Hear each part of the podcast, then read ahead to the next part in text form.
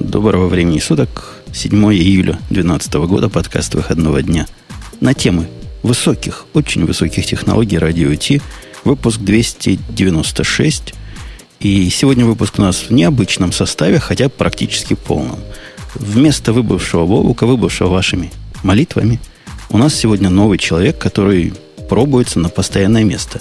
Виктор, правильно ли тебя Виктор называть, или какая-то кликуха есть особая? Не, меня можно Виктор, да, меня все и так знают как Виктор. Всем привет, а, рад присутствовать и как это проходить, это официальная смотрины на место Бобука. Ну, подожди, ты у нас уже был, но это, это раз. А во-вторых, если ты на место Бобука, ты должен что-то с тембром сделать. Он должен быть более противный, потому что у Бобука был противнее. Противный тембр. Пробуем делать Как-нибудь подпусти в голос в районе 2-3 килогерц, если сможешь. Эм, это ты, ты, не ты, знаю. Ты пока, не ты, получится. Ты пока тренируйся. А у нас еще есть Грей, у которого до 2 килогерц не дотягивает. У него все в районе Почему 100. Чувствуется. В районе 100, может 150. Грей, ты был в прошлый раз? Я, я слышал, ты нам да, что-то басил и жег, и жег напалм. Не, ну я всего лишь, всего лишь пару раз пошутил, а то про Маринку. Маринка была. Которая тоже, кстати, где-то тут есть. Была, была, и сейчас есть Маринка. Была, и Она сейчас, и сейчас есть. есть. да. И Грей Она и просто- завтра есть будет. Ну, Не перебивай меня, как всегда. Грей очень хорошо шутил, я его хвалю, он перебивает. А помимо того, что сегодня 7 июля, сегодня еще 7.07, и очень много свадеб вокруг. Люди, не ведитесь на эти цифры, у вас еще будет 12 12 12 Вы знаете, у меня проблема с вами, со всеми, была. Когда я слушал последний выпуск, где Бобук бабучил, как обычно, Грей неудачно шутил, как обычно, Маруся тупила, как пишут в чатике, как ладно обычно. тебе. Это не я, это не мои, я А. цитирую. А я все это Хорошо. слушал и наслаждался. Причем наслаждался, проезжая через... Какие же горы там у нас? Такие, на А называются. Аппалачи. Аппалачи, точно. Проезжая через Аппалачи. И заметил, что чем дальше слушаю, тем моя реакция как водителя все ухудшается, ухудшается. И я все засыпаю и засыпаю. И это не смехоньки, Марусенька, это опасный для жизни одного из ведущих факт. Мне пришлось остановиться на ближайшей заправке, купить банку Red Bull, выключить радио идти. Только после этого я смог ехать остальные 10 часов. Я тебе скажу больше. Ты же помнишь Аляпочку нашу любимую? А говорят, помню. говорят, говорят, она Родила. вообще, да. Родила, и на прошлый выпуск, э, во время прошлого выпуска они усыпляли малого вот под радио Ти. Так что это вам не хихоньки. Вообще, по-моему, Аляпка это пример, до чего можно дойти через радио идти. То есть не как войти. Войти это ладно, мы знаем. Ушедший Бобок умел. Умел Да. ввести в радио идти. А теперь, оказывается, жизнь вообще налаживается у бывших ведущих. Марусенька, ты следующий. Да я вот уже жду, сколько можно-то следующее. Вот все, надо мне уходить уже, и тогда у меня все наладится, я так чувствую. А у тебя не было ли у тебя... Нет, не у тебя. Я помню, у, у Аляпки был день рождения. У кого-то был день рождения недавно. У Аляпки был день рождения, да, а э, у меня будет скоро, на следующей неделе. Все вы летние какие-то. Мои дети тоже летние. Не- все вы дети мои, короче. Ладно, давайте, давайте, дети мои, к темам. К темам. Каким темам без меня? Вы что? Ой, то кто такой ворвался в эфир? Все удивлены, все удивлены. Вы что, я, не- я не понимаю, вы что решили, что если вы сейчас привели новичка, замечу, не через постель? Маринка, вообще ты куда смотрела? Я на тебя всегда смотрю. А почему вы новичка и не через постель? Это все Грей. О, нормально. я-то здесь при чем? Я вообще сижу себе тут басю ниже двух килогерц. А Грей ни при чем. Он всегда ни при чем. А, Ладно. Пошутили и баиньки. Давайте дальше. Ну, Простите. тебе Как баиньки. тебе понравилась не шутка? все. Товарища майора про, про то, как сделать твой голос противным. Я просто вообще рецепт, оценил. Я- понимаешь? Ты Просто понимаешь, что мне конкретно. тут, мне тут пришлось громкость, в, в- в- в смысле, э, как это, гейн на микрофоне убрать, чтобы э, не, не ржать в голос. Понимаешь? Как писали тебе в чате, чтобы ржать в голос. как писали тебе в чате, пожалуйста, не называйте это гей. Гейн. Это, это тебе про функционал писали, а, то- а то, знаешь, обидятся. Не, не говори так. А, да, нет, вы знаете, дело в том, что в звуковой как бы индустрии существует два очень плохих термина. Один называется gain, а второй называется noise gate. И как бы эти два слова, они очень противные. Они как-то напоминают, да. Пассивных Да, и активных. и Марусечка, всяких. Марусечка. Неправильно. Ты неправильно сказал. Эти два слова, они очень противные. Противный, да, меня аж передергивает каждый раз. Бобучик, Вот. наверное, это хотел сказать. Да, я хотел сказать, что Мавчик, ты должна была сказать, что это как-то по-гейтски. По-гейтски, по-геймски можно еще тоже. У нас пришла пора. Та, которая приходит. Я уже начинаю официально наш выпуск. То есть мы и до этого начинали, но вот сейчас начинаем так, что вообще начинаем. Пришла пора посмотреть на странный график, у которого две оси координат, и одна из них не время, а обе количество. У тебя, нормальный график. вот, я не знаю, как у вас, у, у меня с Бобуком от этого ум за разум заходит. Но это очень странный график. Это, знаешь, это не график, это карта. Как тебя? Карта на кондоры на- нанесено и смотрится, где ск- ск- скопление всякое, и там посередке, чтобы было. Э, Все просто. Ты что сейчас сказала? Это я попыталась доступным языком объяснить, как Не- домохозяйка. про да. Середку. не получилось. Про середку ты загнула. Представьте себе, дорогие слушатели, мы же тут словами картинки рисуем карту, где по оси X отложить число, на чем только мелко написано, число проектов на гитхабе с участием вот этого пациента, языка программирования. А по оси Y, или, говоря по-русски, Y, отложить число вопросов или упоминаний на Stack Overflow. Этот график не сравнивает эти обе величины, он просто их вместе показывает. Бог совершенно прав. Это не график, это какая-то карта, какая-то диаграмма странная. И посмотреть, где, где какие языки находятся. И какие-то выводы из этого сделать. Вот Redmond Programming Language Ranking это называется. Почему-то он за февраль 2012 года. Что такое он не свежий? Может, уже все изменилось? Ты знаешь, с тех пор глобально ничего не поменялось. Э, Я просто смотрел на более свежую статистику. Там единственное, что появилось, это чуть-чуть подрос Objective-C, как обычно. А больше ничего. А вот мы как должны интерпретировать этот график? Слушатели, которые нас в чате читают, уже получили на него ссылку. Те, которые внизу, по-любому плохо, правильно? То есть и спрашивают про них мало, и пользуются ими мало. А вот те, которые выше середины, там уже начинаются вопросы. Да? Вот Фортран, например. Где-то выше середины с одной стороны. А где он с Там- другой там- стороны, его вообще не видно. Ну, это значит, что его больше обсуждают на э, Stack Overflow, чем, ну, то есть, Я на бы самом деле, оно что- возле, оно возле, возле вот этой вот э, линии, то, что я говорила про посередке, то есть их приблизительно одинаково, одинаковая популярность, грубо говоря, на GitHub Э, и на Stack э, Overflow. Наверное, Можно я сформулирую закономерность? Это Давай. называется вообще где-то в районе шестого класса, это называется поймая зависимость. Короче, интенсивность обсуждения языка находится в прямой зависимости от его использования в реальных проектах. Но, честно сказать, я не вижу здесь прямой зависимости, вижу некоторую корреляцию, давайте так скажем. Нет, э, зависимость действительно прямая, за исключением вот э, интересны как раз те, кто выпадают из этой зависимости. Ну, вот из, из, Раст, например, Э, очень услу- язык. ну, я бы сказал, что вот на Дельфи очень интересно. Его много обсуждают, но, видимо, мало пи- Но его выше среднего обсуждают, но мало на нем пишут.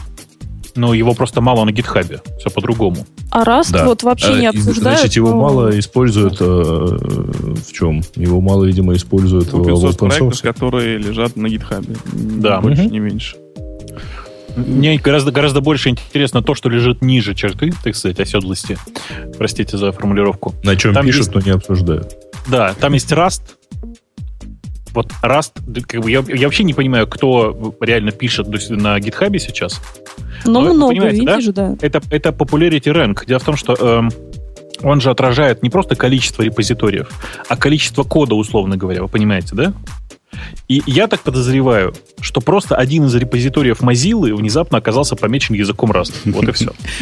Иначе объяснить, как он Clojure делает, о котором мы хотя бы знаем, или как он, ну, примерно делает, да, Clojure, где-то они рядом, но как он совершенно точно делает Erlang, местами наше все, не говоря о Common Lisp, это невозможно просто. Не говоря еще об Objective-C. Objective- Objective-C как-то затерялся. Ну, На делает. самом верху справа. Он Ага. возле Не, си это там. на самом верху справа это вопросы по Objective-C, но... А, сори. Это, это пересечение, не, не, это не, а мы- пересечение обоих. Objective-G, ой, кошмар. Objective, Objective-G, знаешь, да, такой язык? Это, Нет, Это, как называется... Как называется этот фреймворк на C? Сейчас нам все подскажут. На C, в смысле, на, начинается на букву C, если я ничего не путаю. Э, Objective-G — это такой диалект JavaScript, ради, написанный ради одного фреймворка. Как он называется? Это ККК, ККК. Короче, сейчас там в, в чатике, как обычно, кто-нибудь скажет. То ли мока, то ли что-то Нет, такое. нет.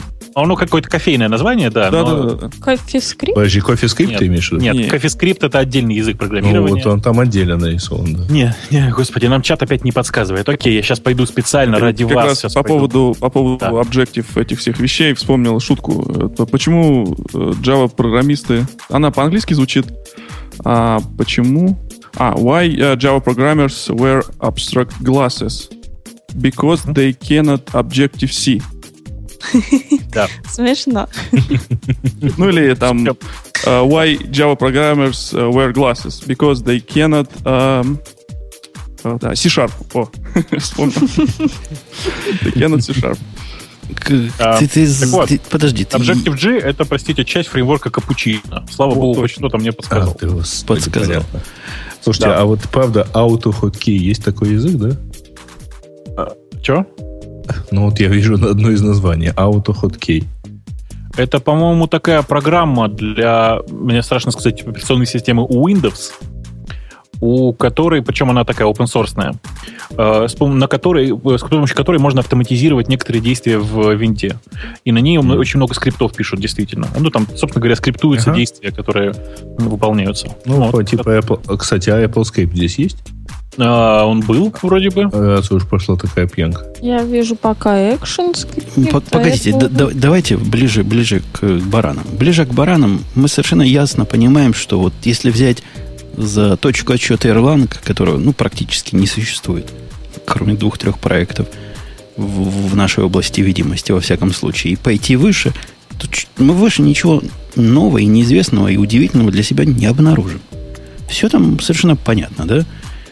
Там Groovy идет, Haskell, Scala, это я по знакомым именам, Perl, Objective-C, C++, ASP. Python, JavaScript, Java и где-то Там там, все PHP. известные. То есть с этого момента все известно, никаких сюрпризов. Никаких вообще. Ну, там какой-то ассембли, ассемблер как-то туда попал. Это удивительно. Кто пишет? Наверное, это эм- эмбедщики туда влезли своим весом. Нет, тут вообще assembly имеется в виду. Мне плохо видно. Что-то я... То ли ослеп, то ли тут буковки мелкие. Отдохнул. А, да. А на моем ноутбучике этого вообще толком не видно. Ха-ха-ха. Да, ну, Assembly это действительно такая ерунда, которая очень напоминает, ну, давайте скажем, продвинутый макроассемблер, которая для микропроцессоров в первую очередь. И там ASP есть. Вот прямо народ пишет на ASP, да, еще? Ну, а что ему не писать-то? Ну, я слыхал, там новые технологии Ну, всякие типа бывают. скриптовый язык для ИИСа. для яиц. Понятно. В общем, ничего нас не удивляет. Руби там высоко. Смотрите, сколько рубистов. Почти как перлистов. Что, Да в ладно, общем-то, нет. Не-не, высоко там PHP. PHP. PHP прям под Java. А, PHP, Java, JavaScript. И рядом Python там чуть-чуть, вот в хвосте, чуть-чуть позднее их. Чуть-чуть. ну, ну, то, что тут Java рулит, в принципе, это факт медицинской жизни. То есть она по, по совокупности рулит. А вот по количеству вопросов C-Sharp их делает. Удивительно. C-Sharp вроде бы язык попроще, чем Java. Ну, я даже не знаю, что сказать по этому поводу. Ну, Я смотрю на этот график, там действительно интересно, что все это, что есть прямая практически корреляция, за исключением некоторых э, особых отклонений. Например, в, отклонение в виде языка IO. IO, знаешь такой язык, да? м, Я нет. думала, это лоу. я думал, это input-output. Нет, есть такой язык программирования, который больше всего похож, наверное, на... э, ну, давай скажем, на диалект Смолтолка и Лиспа. Где-то посередине. И даже на Смолтолка и Act1. Вот так как-нибудь. Вот. Такой своеобразный да. Да. Ну, надо... Я, собственно, к чему вспомнил, что там Java вверху и PHP, Бобу, к чему вспомнил внизу, под Java, немножко лежит. У нас тут есть целый ряд тем, которые про Java Про надо- PHP? Про, я про надеюсь. PHP тоже и про Java надо поговорить. Потому что пока я был в отпуске, случилось какое-то конфьюзящее событие. А, чего ты confusion? Confusion? Но ты понимаешь, ты не, в- не в теме, Бобук. А вот Виктор наверняка тоже в теме. Потому что когда я читал про выход нового Eclipse, я в нескольких местах нашел, что его называют 3.9. Потом его называют Eclipse 4. Потом его называют Eclipse 4.2. Какой-то полнейший бардак в названии и в номерах, и какое-то шатание. Ведь Я ты, ты в курсе, да. в чем там Да, проблема? я сейчас расскажу мой личный опыт и мое личное удивление, когда я а, запустил Eclipse и поставил... Какой-то я плагин поставил обновлять.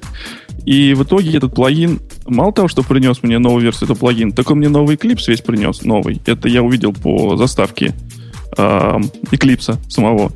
И раньше такого не было. Раньше Eclipse не мог вот так обновляться с... с- Слава с богу, винду не обновил. это да. Хорошо. Это был, я бы, было бы еще вдвойне удивительно, потому что где у меня на маке найти еще винду? Вот. А на самом деле, да, новость такая большая, интересная, что вышел э, новый релиз э, Eclipse IDE. Он не только меняет, э, как это, мажорную, мажорную версию в ветке 3, но он еще и становится новой как бы платформой, версия 4 выходит. 4.2 она выходит, потому что до этого э, релизы версии ветки 4 выходили, ну, они как-то постепенно выходили, но их никто сильно так не объявлял. Потому что нужно было там решить проблемы с compatibility, как быть юзером, который там, или там разработчиком, который пишет плагин под версию 3. И вот, соответственно, теперь они выпустили версию 4.2, которая является первую очередь, она является compatibility backward, то есть она умеет работать со всеми плагинами, которые работали с версией 3. И э, с этих пор будет теперь выходить следующий, как бы следующий мажорный релиз будет уже в ветке 4. Погоди, погоди, ты нас всех запутал. Если ты думаешь, что ты распутал, ты наоборот запутал. Мы говорим про Eclipse Juno, который, да, Eclipse Juno. Да. Название у него есть. Его как правильно называть? Вер- Eclipse 4, как в этой статье, Eclipse которая... 4. Да. Хорошо, пусть будет Eclipse 4. У меня... Бобок, ты ставил Eclipse 4? Крей не спрашиваю, он всегда Eclipse ставит. А, а ты ставил? Ты знаешь, еще в тот момент, когда он вышел, а это было на позапрошлой неделе, а не на прошлой, как можно было бы подумать, а в тот 27 момент, когда- или 28 когда объявили 4.2 в, простите, листах рассылки, я пошел и скачал. Но ты понимаешь, так как я и третьим-то не пользовался, то особенной разницы я не заметил. Единственное, что меня порадовало, это то, что я ткнул в свой, подключил вместо проекта свой э, гитовский репозиторий, и она внезапно мне сказала, а хочешь на другую, на другую бранч переключиться, там тролля поля. То, чего раньше я не видел. Все остальное меня вообще никак не удивило, понимаешь? Ну. IDE. Марусенька, о, у меня очень много удивило. У меня тут очень много шок вызвало. Марусенька, а, а ты как с Эклипсом? На ты? Марусенька уже не ставила Eclipse, наверное, где-то с версии второй. Вот, но статья смешная. Ну, новшества смешные на самом деле. Это не та статья. Это первая статья для разводки. Я ее поставил исключительно из-за картинки. Витя, ну ты, ты-то поставил, да? Да. У тебя- у тебя был шок? пользуюсь. Шок у тебя был. Ты поставила. У меня было первое впечатление. Божечки. Вот не может быть это продакшн-версия. Это какая-то бета, которая случайно утекла, ну, потому что невозможно, чтобы рука дизайнера совсем не тронула новую версию. Там же есть серьезные фирмы, какие-то серьезные дизайнеры. А потом, прочитавши эту статью, я понял, это так задумано. То есть это Так, специ- так, так и должно, вот это да. убожество. Причем это убожество настолько меня поразило, что я сразу пошел посмотреть на текущее состояние IntelliJ IDEA. Потому что если уж нам говорить про ужасный внешний вид, так лучше я буду системой с богатой функциональностью пользоваться. У меня уже IDEA есть с ужасным видом. За- Зачем мне еще Eclipse нужен? По поводу ужасного вида вспоминается еще анекдот. Такое ощущение, что я здесь не на место Бобука как бы баллотируюсь, на место Грей, прости, Сереж. Анекдот. Э, По тему, э, в тему IDE и в тему вот IntelliJ IDE и Eclipse. Это что было бы, если бы э, IDE были бы проститутками? Что IntelliJ IDE это, например, такая дорогая проститутка, которая все знает, все умеет. А там NetBeans это типа какой-то там двоюродной сестры, с которой там первый раз получилось встретиться, поцеловаться и так далее. А вот э, как раз Eclipse это вот э, хромоногая, страшная и такая совсем ужасная проститутка, у которой обычно тоже бывает, э, люди начинают с ней, э, ну, так сказать, встречаться и начинать свои взаимоотношения ввиду того, что она бесплатная, например. Вот как-то так. Короче, не удалось тебе меня заменить. Нет, Я заменить не удалось. Да, работай, работай над анекдотами. Э, Должен сказать, что в, в твоем объяснении все должны переходить на NetBeans. Ну, потому что это, очевидно, лучший вариант. Прости. Ну, А- сейчас вот можно, в принципе, и NetBeans, как сейчас вы, в чем он, как он сейчас выглядит, э, вполне себе production хорошая версия.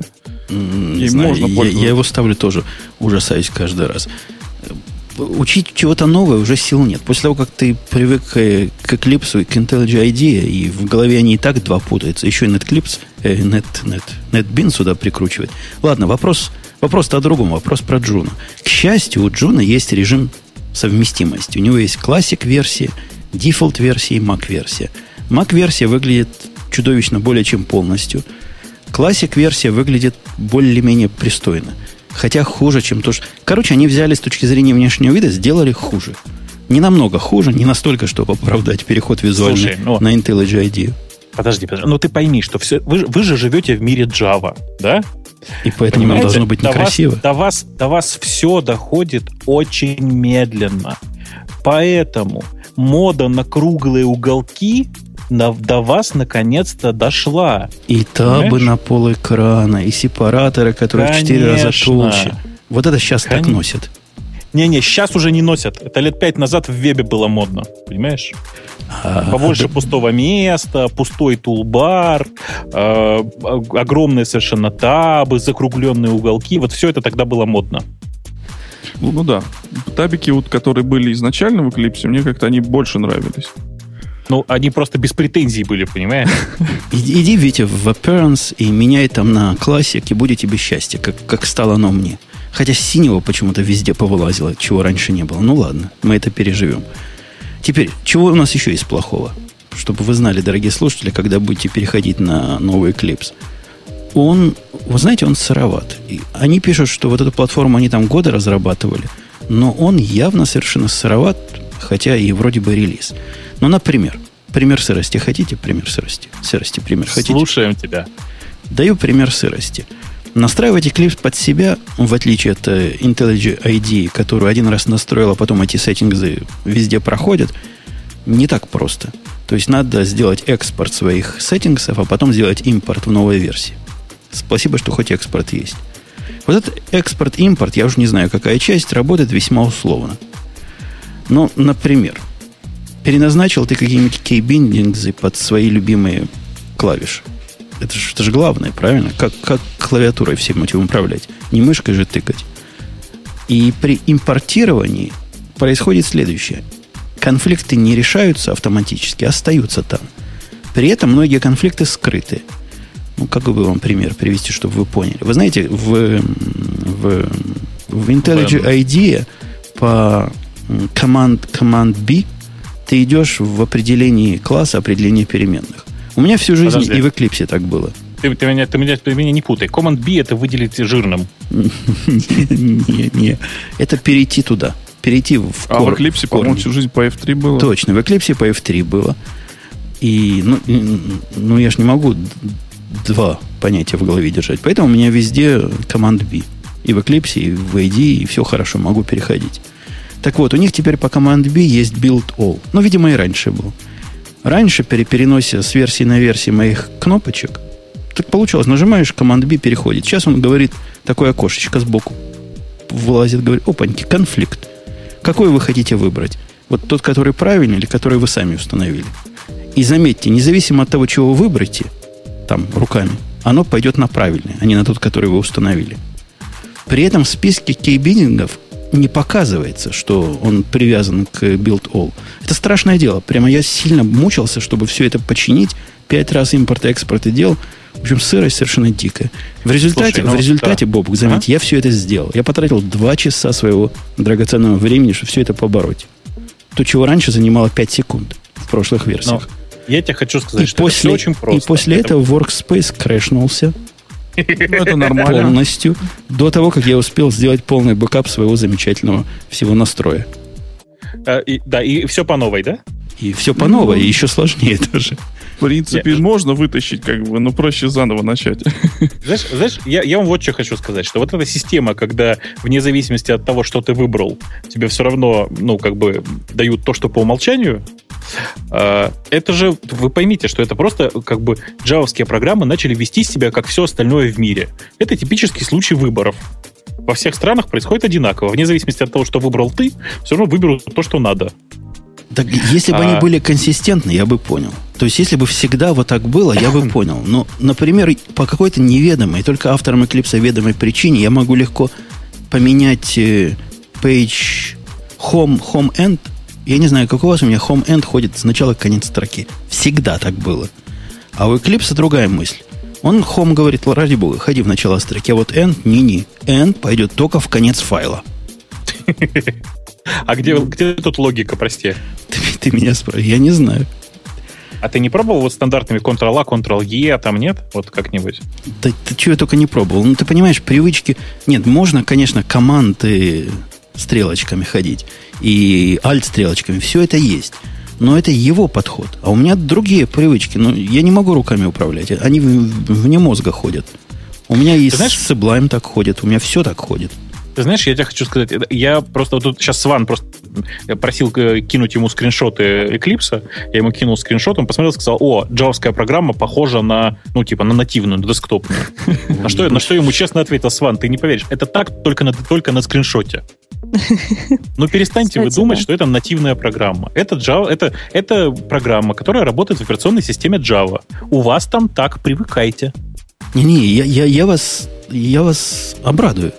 После того, как я раздосадованный всем этим пошел поставить 11-ю ID, которая совсем не в тему наших новостей, так вот у нее вы будете ржать. Но у нее интерфейс гораздо более нативный теперь по сравнению вот с этим убожеством. То есть у нее не фонтан, и всегда был не фонтан при всей красоте внутренней, душевной и уме глубоком.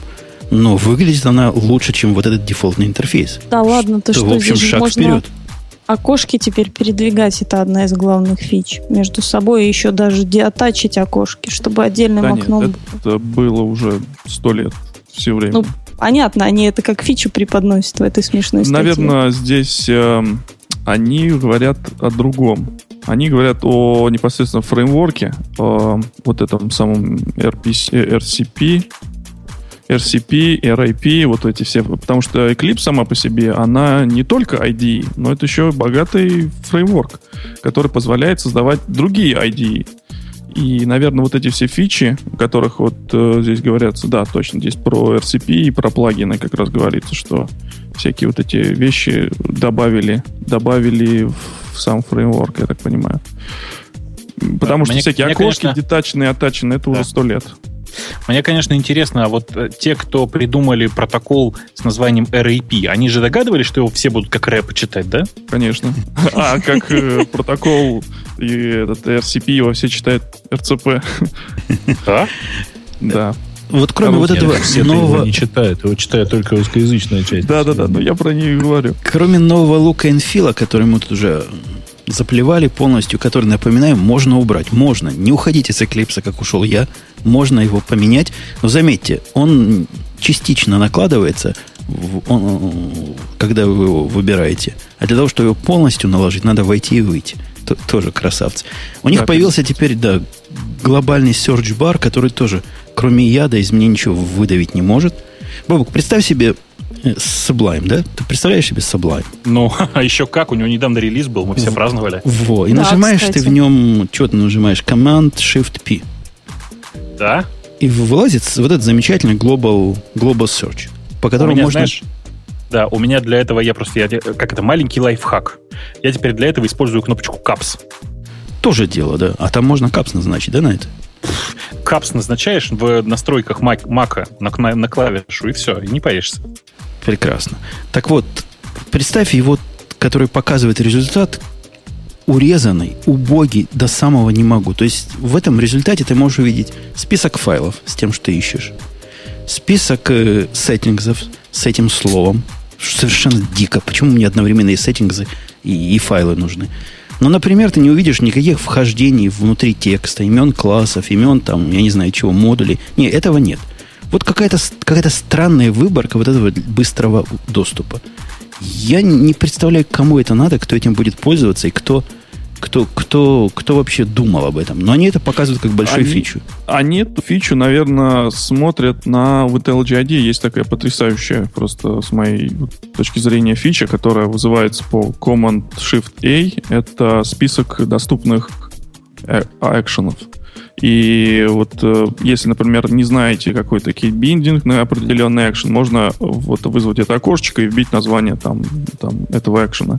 И он сразу подсветит это все дело. Наверное, может быть, оглядка была вот на вот эту функциональность. потому что хождение по всяким классам, хождение по ресурсам осталось таким же образом. Там Ctrl, по-моему, Ctrl-Shift-O или Ctrl-Shift-T. Все это осталось Слушайте, стандартно. И эти люди мне говорили, что в Emacs сложные кинбиндинги. Это, Бобок, представь, если мы еще ID обсуждали, в которой кейбиндингов 18 миллионов 500 раз больше, чем, чем в, в Eclipse, вот там бы ты поговорил. У них появились всякие мелкие фичи, давайте я быстренько про них скажу. Например, обновление файла во время доступа. У них и раньше это было как-то условно, но теперь каждый раз, когда обновляешься, можно сказать, чтобы брал свеженький файл, если он на диске поменялся. А не спрашивал тебя, как дурак, брать или не брать, или старый оставить. Кому старый надо оставить? Не знаю. Э, что еще хорошего? В редакторе можно делать э, цвета более яркие для слепых. Не, ну серьезно, видимо, им полезно это. В дебаге, который раньше был управление дебагом, ну, для тех, кто кейбининги не осилил, и который нажимает кнопочки, вот эти next и зайти вовнутрь и там пройти туда-сюда, раньше присобачивались к окошку дебага. Теперь они в главный тулбар идут. А это логично, да? Скажи, я просто я пытаюсь понять. Мне это кажется диким. Но, но они и в старом остались. То есть они не исчезли из старого. Это нормально. То есть, ну, то есть по F8, по F7 также можно все это делать. Да, да, да, да, можно. Если у тебя F7, F8, ты перемудришься назначить как, как надо. Ну, я, я ты их смог, назначил, ты, у меня ты как смог, надо, да. да. Ты молодец. Молодец. Появился возможность мьютить все брекпоинты. По-моему, это было сто лет в обед в ID. Во всяком случае, я пользовался этим несколько лет назад уже. Ну, и здесь появилось тоже хорошо. Такая специальная кнопочка «Замьютить все брекпоинты». Молодцы. Да. Я думал, она была в Eclipse. Наверное, mm. каким-то плагином это сделал. Не было, не было. Теперь из mm. того, что, того, что ближе к телу и поинтереснее, вот мне показалось, ну, из визуальных вещей появилась... Бобук, ты, тебе не скучно? Но я еще не заснул. Не заснул. А появилась возможность, Но... да? возможность а? подсвечивать твои, как это называется, вот там, где с, между скобочками, когда ты находишься, знаешь, между фигурными, он показывает их, даже если ты не на, не на скобочку нажал. Ну, так как наш Sublime делает по умолчанию. Но я просто пытаюсь вот понять, что, что ради чего ты пользуешься Eclipse. А чем? Sublime пользоваться? Чуть-чуть. Конечно, а Eclipse запускает только когда отрефакторить что-то надо. Да нет, нет, нет. У Eclipse есть, и в этой версии появилась ум, о чем мы не можем умолчать. Действительно, совершенно поразительно, поразительно улучшенный. Но там не трудно улучшать, было совсем плохо раньше. Поразительно умный ум по поводу подсказок. Вот в, этом, в эту сторону он действительно оправдывает переход с да, прошлого но их нужно отдельно поставить, они пока идут плагином дополнительным. Ну Нет? да, по-моему, да, по-моему, я активировал что-то отдельное. Но оно почти как в ID получается. То есть он не всякие глупости советует по, по буковкам похожие, но как-то со смыслом стал понимать. Я, насколько понимаю, они где-то там набирают коллекцию каких-то наиболее популярных, что ли, или наиболее распространенных а, методов, чтобы делать вот эти подсказки. Я, я насколько понял, потому что вот если в настройках, если в настройках вот этого код рекоменд смотреть, то у него есть прям какой-то репозиторий, и нужно оттуда что-то качать, он постоянно качает, и вот, то есть вот этот весь анализ он делает э, где-то уже пред, пред, предустановленный. А идея вот это все дело у себя кэширует. То есть не надо ничего качать. Она раз прокэширует, а потом дальше все, все хорошо. Меня лично понравилось, вот я аккуратист. Не знаю, какой, я аккуратист. И я не люблю, когда начинаю всякие ворнинги выскакивать, или всякие ошибки, не ошибки, но предупреждения разной степени в коде, за который я ну, не могу никак отвечать. Ну, какой-то чужой код. Он у меня там соурсом чисто для референса, а оно там находит и подчеркивает и раздражает. Теперь можно отфильтровать чужие пакеты, и оно не будет на них ругаться. И бог с ним, что там в пакетах написал автор – не наше это дело, пусть у него голова болит. За, за это я их обожаю и люблю.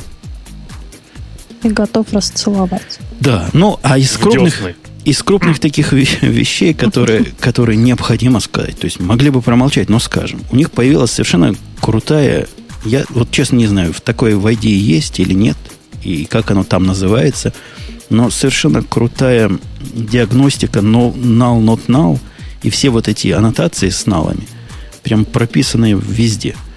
То есть на уровне Eclipse он понимает аннотации как э, не просто как какие-то метки, а как руководство к действию.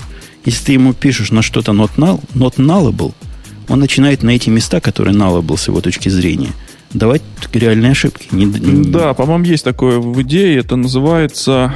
Так там, же когда называется. Она, да, так, так Nullable называется. называется. Простите, там, даже когда я делается анализ кода, он э, вот эти все аннотации подсвечивает. То есть, если он там что-то подчеркнул, или это просто надо зайти, появится лампочка и скажет, я просто не помню кинбиндинг на это дело. И эта лампочка скажет, э, какие есть проблемы на этом участке кода, если он умеет это делать тоже. Появился у них ресурс лик диагностика, которая ворнинги может давать. Слушайте, действительно полезная штука. У них там две есть штуки. Ресурс лик и potential ресурс лик. Что делать? Potential, простите, я не могу понять, потому что, на мой взгляд, он брешет как, как Троцкий. А вот ресурслик действительно показывает такие случаи, когда ты где-то файл открыл, и, судя по всему, в одной из ветки, ну или файл, или ресурс, закрывабельный, в какой-то ветке не закрыл. У меня он нашел прямо два таких случая. То есть я жрал ресурсы, оказывается, годы и годы. И пока не все сожрал еще. Ну, это что-то типа статического анализа какого-то, что ли? Ну, он, он просто по коду смотрит или, или, или, или как? Он, он смотрит просто по коду, да. Ну, Конечно, или там да. в прекомпиляции в своей, я не знаю, не при запуске, до, до запуска. Угу. Вот, вот, вот такие, такие. Давайте что-нибудь еще хорошее скажу. Что же еще хорошего сказать? Да больше да ничего что, хорошего ну, сказать. Перестань, перестаньте, что можно хорошего сказать про Java? Ну вы что? Ну, да, да это не только. Хотя вот то, что мы сейчас говорим, это да, это Java. Potential это null, все про Java. Null pointer, он тоже хорошо понимает. Слушай, до чего вот все-таки, до чего все-таки прав был? Кто, кто сказал, что это ошибка на миллиард долларов? Которая? Которая? Внедрение нала в Java. Ошибка, ага. которая стоила миллиард долларов. Ну, я не знаю, мне кажется, что уже гораздо больше. Ой, я... Что, что такое миллиард сейчас, господи? Я, я вчера выкатывал версию и воспользовался в этой версии умом определенным, который брал и проверял, по-моему, из My Messages достает все body part и достает header ы header ы возвращаются как э, массив string ов. Документации у меня на это не было, поэтому я решил, что, наверное, в Oracle сделали как умные. Да? Вот если у тебя нету header ов, то надо чего вернуть? Пустой массив, правильно? Мы бы с Бобуком ну, так сделали. А они null возвращают, простите? А они null возвращают. Но Oracle такой Oracle, что тут скажешь? Слушай, ну, а, это, наверное, да. смотря как его вынимать. Э, это просто обычным GDBC? Он возвращает null? Не, не JDBC. Это, это, это mail jar. Ну, то есть Java mail. Ага. Вот он возвращает, когда ты берешь get headers, у него а, называется я понял, это, понял. это, по-моему, да, get headers. Да. Возвращает null вместо string array. Давайте лучше, молодец. давайте, давайте лучше вот скажите мне, а чем, э, почему null в Java ведет? Смотрите, Java сама по себе она выросла, как ни странно, из self, из языка self. Язык self, как ни странно, вырос из э, Smalltalk. Э, концепция null в Smalltalk просто прекрасная. Концепция null в Smalltalk очень простая. Null, он как бы э, ну, это такой объект, который никогда не вызывает ошибки. Ты можешь послать ему любое сообщение, ну или, говоря языком Java, вызвать любой его метод, и он всегда вернет тоже null. Это Понимаете, как да? в Objective-C, да? Точно. Ну, а в Objective-C точно как в Smalltalk. Objective-C mm-hmm. это вообще Smalltalk в некотором смысле. А, почему так в Java не сделано?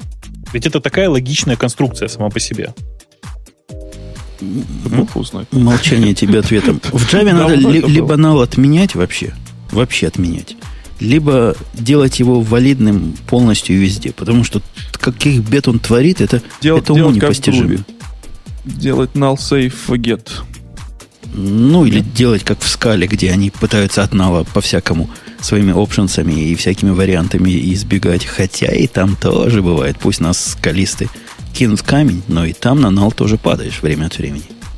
Ну, вот мне все-таки кажется, что концепция э, нала в э, Smalltalk была самой, прави, самой правильной. Это вообще одна из самых важных. Вот вообще Smalltalk принес в э, языки программирования сами по себе, на самом деле, две больших парадигмы. Это не объектное ориентирование, как некоторые думают, не объектность, нифига. Э, первое, э, что принес Smalltalk нам, это понятие рефакторинга. Ну, потому что на Smalltalk реально, как вы понимаете, было очень легко рефакторить в силу э, того, что это все работало внутри виртуальной машины. А вторая вещь, это, собственно говоря, вот концепция нала, который там принимает или получает все. Нам, нам тут в чатике пишет человек, который, по-моему, не очень понимает, о чем мы говорим. Сколько можно говорить человек? Алекс Госсу. Будем глотать и умалчивать все ошибки, пока не выпадем в кор. Не о том речь идет. Речь идет о том, что null – это инвариант, который абсолютно непонятен с точки зрения пользователя какого-то API. Я же вам привел реальный пример. Я конкретно ожидал от метода такого-то поведения. А метод этот вместо определенного логического нала, то есть пустого массива, ну или пустого листа, например, вернул null. И в этом случае моя проверка, если э, набор возвращенных данных пустой, который совершенно валидна с точки зрения логики, бизнес-логики, любой логики, технически она инвалидна, потому что падает на доступ к налу. Нельзя от нала взять там из empty или еще чего-то. Мы ничего плохого не делаем. Ни я, ни Бобук, ни даже, ни даже Маруся. Это оно само. Ну, тогда нужно дополнительную просто вставлять проверку. Если этот объект, который мы вернули из, из этого метода, не является null и Ну, дальше, конечно, дальше пошли ве- get то-то, get то-то. весь, Ну, весь код отвратительно выглядит проверками вот, на null. вот об этом и идет речь, да. Вот. А Eclipse, который мы тут хвалим, любим и лелеем, он в этом помогает теперь.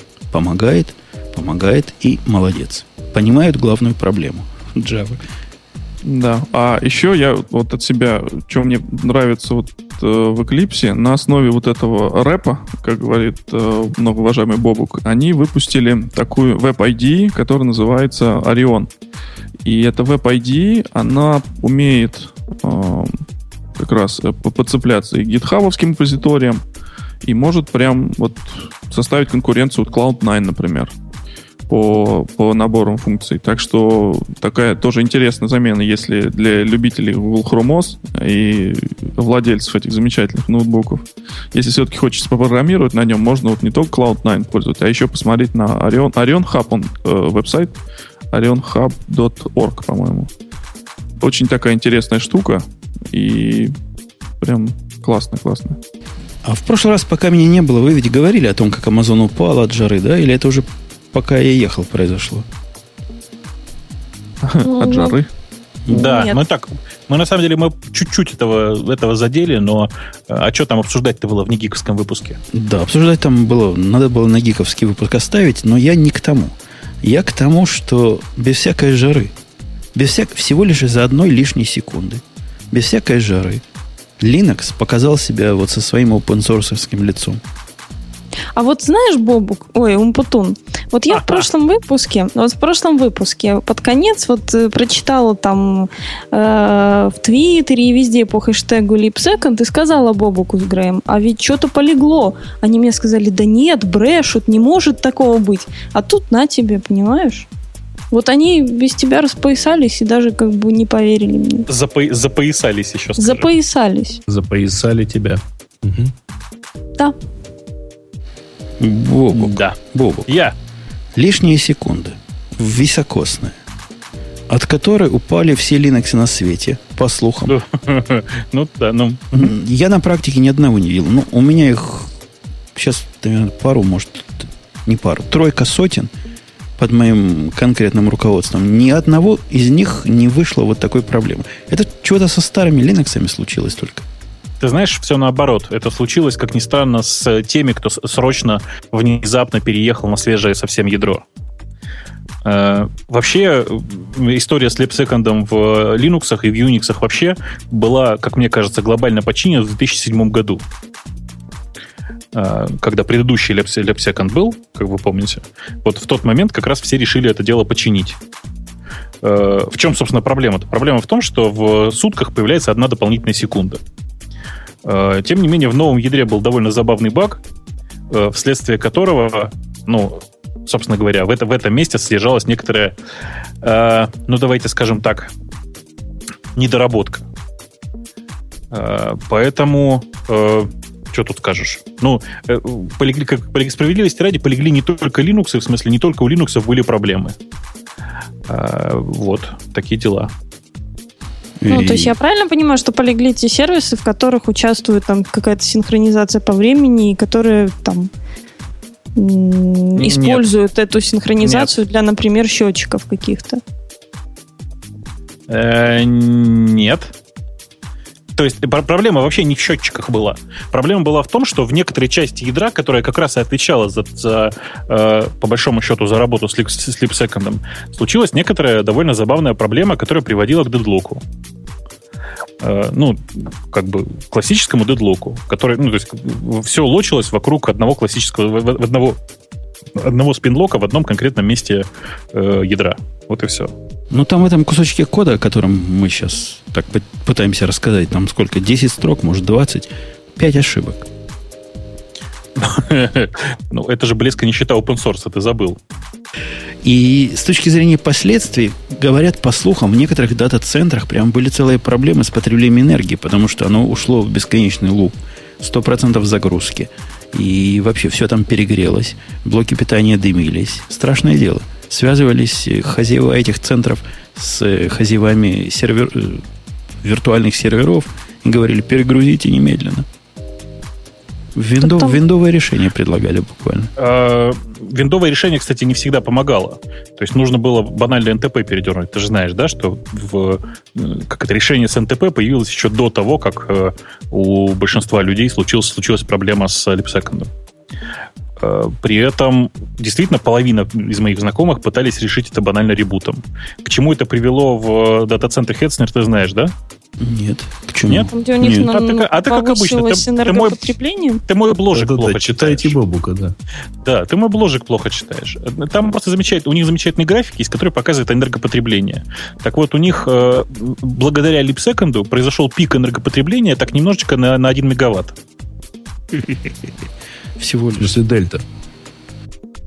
Ну, как бы да, это не ну, пик за... до 1 мегаватта, это повышение расхода на 1 мегаватт. На 1 мегаватт, да. Да. Страш... Страшное дело. Э, ну что, мы можем только посочувствовать администраторам бедным, которые должны были эти телодвижения в панике выполнять. И я таких могу понять. Ты представляешь, вдруг сервер на ровном месте годами работал, десятилетиями. Этот раз Сто процентов. При этом работает, да? То есть сто процентов только жрет. Это ж, это ж кошмар. Пожрет, да. Это же кошмар всякого, всякого админа. А Поди угадай, из-за чего еще. А в Яндехе такое было, не, Бобок? А, какая-то часть серверов э, словила ту же самую проблему. Ну, как бы, что вызвало отдельный э, бугага и троллинг э, фанатов FreeBSD в компании. Но, как бы, это небольшая часть. И, все поржали и разошлись. А надо было на Ubuntu. И шли бы на свежую Ubuntu, было бы вам счастье. А то вы как козлы О. сидите на Red Hat 5.4, который уже сто лет в обед. Да нет, все наоборот как раз. Нет, там в основном Debian. Но там где-то Debian, где-то Ubuntu, где и как Ubuntu. раз проблемы были у тех, кто поехал как раз на самый свежак. Вот в этом еще была байка, еще была байка, что те, кто юзают Кассандру, у них проблемы, у них вообще все должно было упасть. И те, кто Монгу юзает, должно было все упасть, но у нас вообще даже не, не колыхнулось ничего с Монгой, в принципе. Надо у своих админов тоже узнать, а то что-то после последних их там обновлений у меня в FTP FPUT пропала команда. То есть, я не знаю, может, у них тоже с этим связано. Секунда, лишняя секунда виновата. Это сто процентов. Гадалки не ходи. Ну ладно, это такой, конечно, позор. Это позор, сравнимый, собственно, с позором, когда Amazon упал. У нас как-то этой темы нет, по-моему. Упал Amazon, потянул за собой, как обычно. Обычно он тянет с собой сколько? Половину да интернета, всех. да? да а всех. в этот раз он потянул весь интернет, кроме, конечно, меня. Так, по-моему, вы об этом уже говорили Все. в прошлый раз. Вообще да, говорили вот. в прошлый раз, просто тогда это было еще в процессе. И Хероку уже упал. Поднялся и, Pinterest, а, но лежал Инстаграм, кстати говоря, все время эфира. Ну, лежал Инстаграм, да. лежали все мои конкуренты, которых, которых я, я знаю. То есть конкуренты Юкипера лежали и партнеры лежали полностью. И Readability лежал, и Pocket лежал, и вот этот самый марковый сервис, как он называется, Instapaper частями лежал один я, как красавец был, потому что был готов к такому падению. Ты же на пляже был, да? Но я на пляже был готов к этому падению. Он же не может уехать на пляж, если он не готов. Конечно. Но нельзя сказать, что они чего-то неправильно сделали. Вот в случае Netflix, например, они все сделали правильно. Не их вина. Там длинная статья есть. Я не помню, включил ее в список или нет. Как Netflix сделал все правильно от их, от первого лица – и как оно все равно сломалось. Вообще мне нравится подход Netflix, вот в отличие от, э, от всяких других ребят, которые говорят Amazon козлы, А эти говорят, ну да, но Amazon козлы, да. Ну, но мы сами тоже маленькие козлики. Могли бы с этим лучше справляться. То есть конструктивно на это смотрят, понимают, в какую сторону копать и, и где улучшать. Да, Бобук, да? Да? Да, да, Таки- да, да, таки- да, таки да, да? да, да, да, да. Таки да. Да, э, что я хотел сказать? Я хотел сказать, что нет, по- позиция Netflix, конечно, приятная, в смысле, что чуваки, мы сделали все, что могли, но все равно упали. А они ведь все-таки упали, напоминаю. Они на всей территории Америк. Америк Да. лежали, как просто влитые. Да. А а в, други- в другой части, как это, в, другу- в других частях мира, как ты понимаешь, никто не пользуется Netflix, никому он там не нужен. Но они гордо А, говорят, в Европе мы работали. Никому это не дает. Ну а что, ты Netflix пользуешься, прости? А, ты меня спрашиваешь? Нет, не пользуюсь. М, вот оно как. Но может в Европе А. пара человек есть, кроме Грея, которые пользуются. Я даже не знаю, ну, это кто? Как- Ну, вот представь себе такого Аляпка. человека, который... Не, ну блин, ну человек, что за 8 долларов ты не захочешь пользоваться Netflix? Или у вас в Европах оно 8 евро стоит? Ну ладно, даже 8 евро. У нас в Европах 8 евро стоит оплата интернета и торрентов, прости. Ну, так Netflix удобнее. Вот я бы, кстати, не сказал. Так удобнее. Ну, просто не рубишь. Ну, удобнее. Особенно на Apple TV. Ладно, это, это не в ту сторону. Это мы не в ту сторону пошли. У Амазона, напомню, если вдруг кто был всю эту неделю в танке, UPS не потянули. Как-то включились не так, чего-то не вышли на рабочем. Какая-то туманная история. Прям UPS, там генераторы бензином залиты или дизель какой-нибудь залит соляркой. И не потянул. Да не верю. Нас дурят как-то. Ой. Эм, Знаешь, в большинстве случаев в последний момент выясняется, что к солярке не подвезли бензин, в смысле не там керосинку, э, солярку в смысле. Э, у, я не знаю, там у, у нее пропал шнур для завода, еще что-нибудь. То есть ты понимаешь, что просто генератором используется, пользуются настолько редко, э, что в большинстве случаев никто не знает, работает он или нет. Это да. Есть еще вторая проблема, которая такая неявная. До сих пор ощущаются последствия этой проблемы. Сервисы, которые делали всякие радикальные изменения для того, чтобы пережить вот это падение. Вот я, допустим, с Readability плотно общаюсь. Мы прямо с ними хаверим. То есть кореша, по-русски говоря. Они делали всякое разное. И в результате всего этого разного, похоже, сидели программисты со скорузлыми руками, разное делали прямо вот во время аварии. Они до сих пор еще все не откатили на нормальную систему. То есть, когда ты... Ты, Боб, представляешь, что такое readability, да, сервис? Ну, в общем, да. Он у меня один из провайдеров, собственно, данных в UKIP. Не главный, не единственный, но один из. Раньше, если ты спрашиваешь его по официальному URL, он все делал. Теперь официальный URL перекидывает на другой URL, который, видимо, для аварии не подняли. И в процессе перекидывания он совершенно теряет encoding информацию. Просто вообще теряет, понимаешь? Он не понимает, Ну да. с каким encoding ом тебя спросили. Попробуй его из Википедии русской чего спросить. Удивишься. Прямо сейчас Вот удивишься. Подожди, подожди. Русская Википедия, там есть отдельный какой-то грабель. Я помню, что для того, чтобы нормально работала русская Википедия, нужно было выставить какой-то прямо вот четко какой-то user agent. Ну, не знаю. У меня до падения работало. Но, в принципе, после падения можно это починить, если есть ум как. И ходить не по редиректу, по прямой ссылке, которая такая недокументированная, такая ссылочка глубокая. Не- Кроме того, знаешь, такой поразительный эффект. Он перестал понимать хэштаги или хэш-слова внутри URL. То есть, как только даешь ему, допустим, хабр с хабракатом, знаешь, у них там решеточка хабракат. Ага. Вот это сводит его с ума. Он говорит, опаньки, у вас неправильный токен. То есть пользователям API у него вот эта решеточка теперь на токен налезает как-то в, в мозгу. Вот это типичный пример последствий, долгих последствий, А которые его- мы будем. Вот можно я спрошу, а вот э, он ожидает энкодированную URL получать или, или нет? Ну, раньше он любые понимал. Теперь ему только энкодированные можно MIME encoding делать. URL. И, и, и то не всегда. И, то не всякие понимает. Да, я что спросил, потому что у меня вот как раз на прошлой неделе была аналогичная грабля, но я, правда, не с внешним сервисом работал, а с внутренним. Там какие-то умельцы написали API для LDAP, и вот наша система, чтобы, этот, э, чтобы пользоваться корпоративным LDAP, должна была пользоваться этим API. Вот. А другие умельцы, которые нам выдали пароль для этого API, э, повключали туда плюсы и всякие там но мы, как нормальные пацаны, мы брали эти параметры, делали их энкодинг и отправляли. И В один прекрасный момент вот как раз сменились пароли, в которых появились плюсы, хэши и прочая такая вот э, приятная штука в пароле.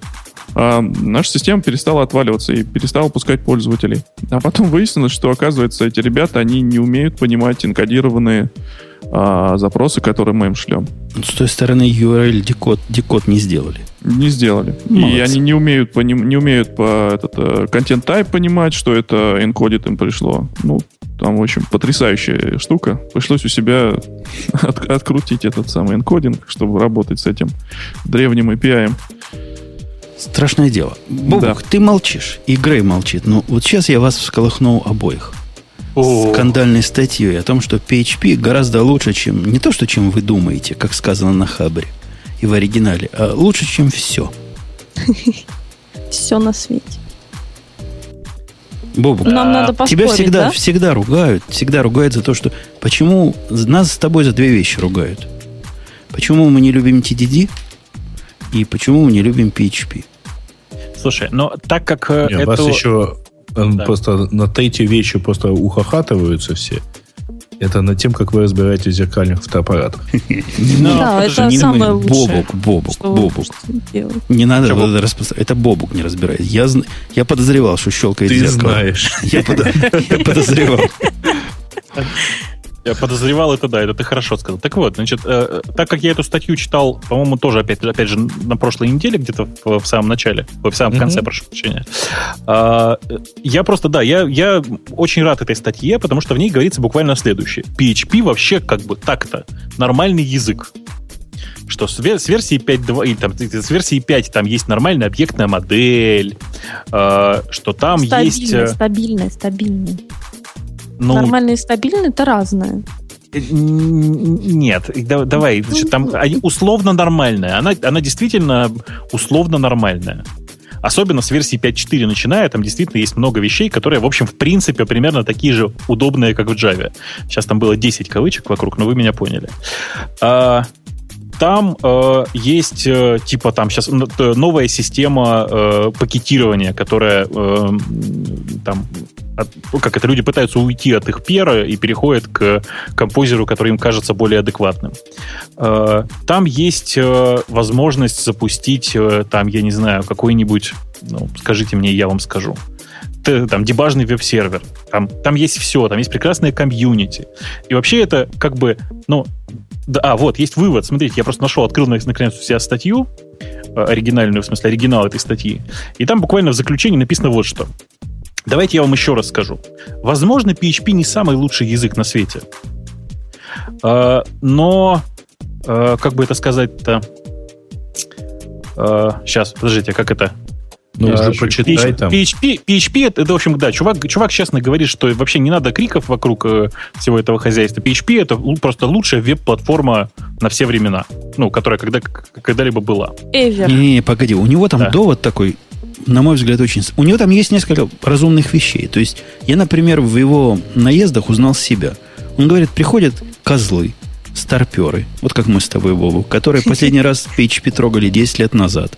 И были в шоке от него в те далекие годы. И рассказывают, какое он говно. Ну, действительно, мы с тобой далеко, далеко Да, ровно этим и занимаетесь. Ага. равно этим заним... И далеко PHP ушел с тех пор, как мы его трогали. То есть, наверное, прав мужик. То есть PHP, наверное, сейчас такой Знаешь, хороший. Ушел, Да, ушел ты туда, знаешь- куда вы его послали, или по противоположному направлению? А это, это одно и то же, по-моему. Э, Так вот, просто тут нужно сделать некоторую скидку. Дело в том, что э, э, чувак, который написал эту статью, это э, Фабиан, Фабиан, как его зовут? Ф- Фаб, Фабиан, Потенция. Фа- фа- да, Фаби. Простите. А, Это очень интересный чувак, э, который интересен, в общем, одной единственной вещью. Он написал самый известный и самый часто используемый фреймворк сейчас для PHP. То есть это, это как бы объяснить-то вам. Погоди, а как, как называется? Симфони какой-нибудь? Сим- Symfony, да. Симфони. Даже ты знаешь, смотри. Да я статью читал, в оригинале, правда. Он там все время его упоминал, но как-то не говорил, что он автор. А вот оказывается, пиар. То есть это Ну, надо в блог я блоге он пиарюсь. может... Подожди. В собственном-то блоге он может не на каждом шагу повторять, что он это, вот, вот это вот написал. Ну да, это было бы смешно. Не, ладно, ладно, ладно. Я согласен. Я совсем согласен. Может, PHP хороший язык. Но когда он оценивает его хорошесть, вот с этого момента начинается у меня сомнение. Он говорит следующее. PHP хороший язык, потому что на нем много всего написано. Что это за довод такой, господи боже мой? Ну, здесь, наверное, 100 миллионов не причина, а следствие. Вот то, что на нем много написано, это не из-за того, что он такой хороший, а, скорее всего, из-за того, что у него очень хороший penetration э, на... Простите за это слово. Ой, ой, это, Да. это смешное слово. Но он очень распространен среди...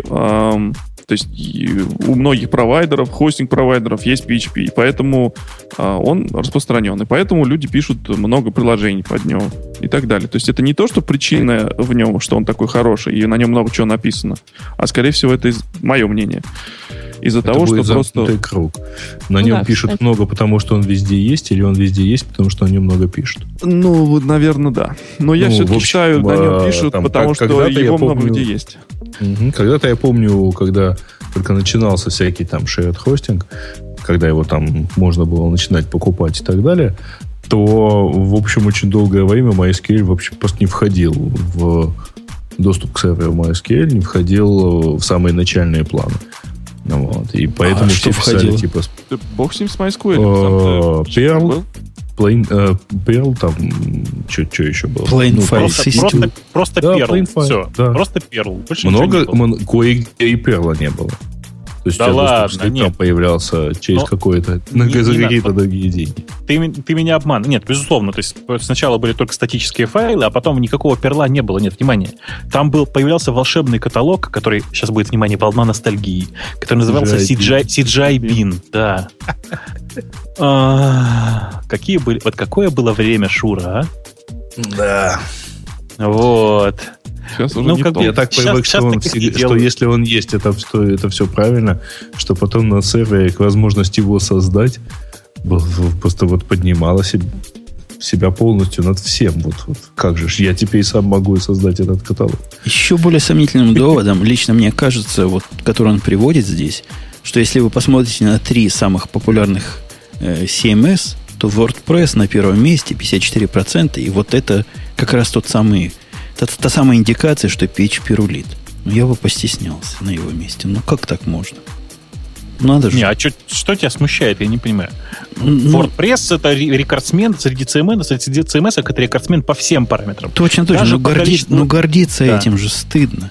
Почему? Он, нет, ты не понимаешь, он чемпион, чемпион даже по количеству SQL запросов на front page е. На, на он, даже, наверное, чемпион по количеству уязвимости, по количеству всего, по, по тяжести всего. Это, это же какой-то кошмар. Для того, чтобы WordPress работал хотя бы на средне, прямо радио ну, чтобы прямо big, так сказать, deal. Да, big deal.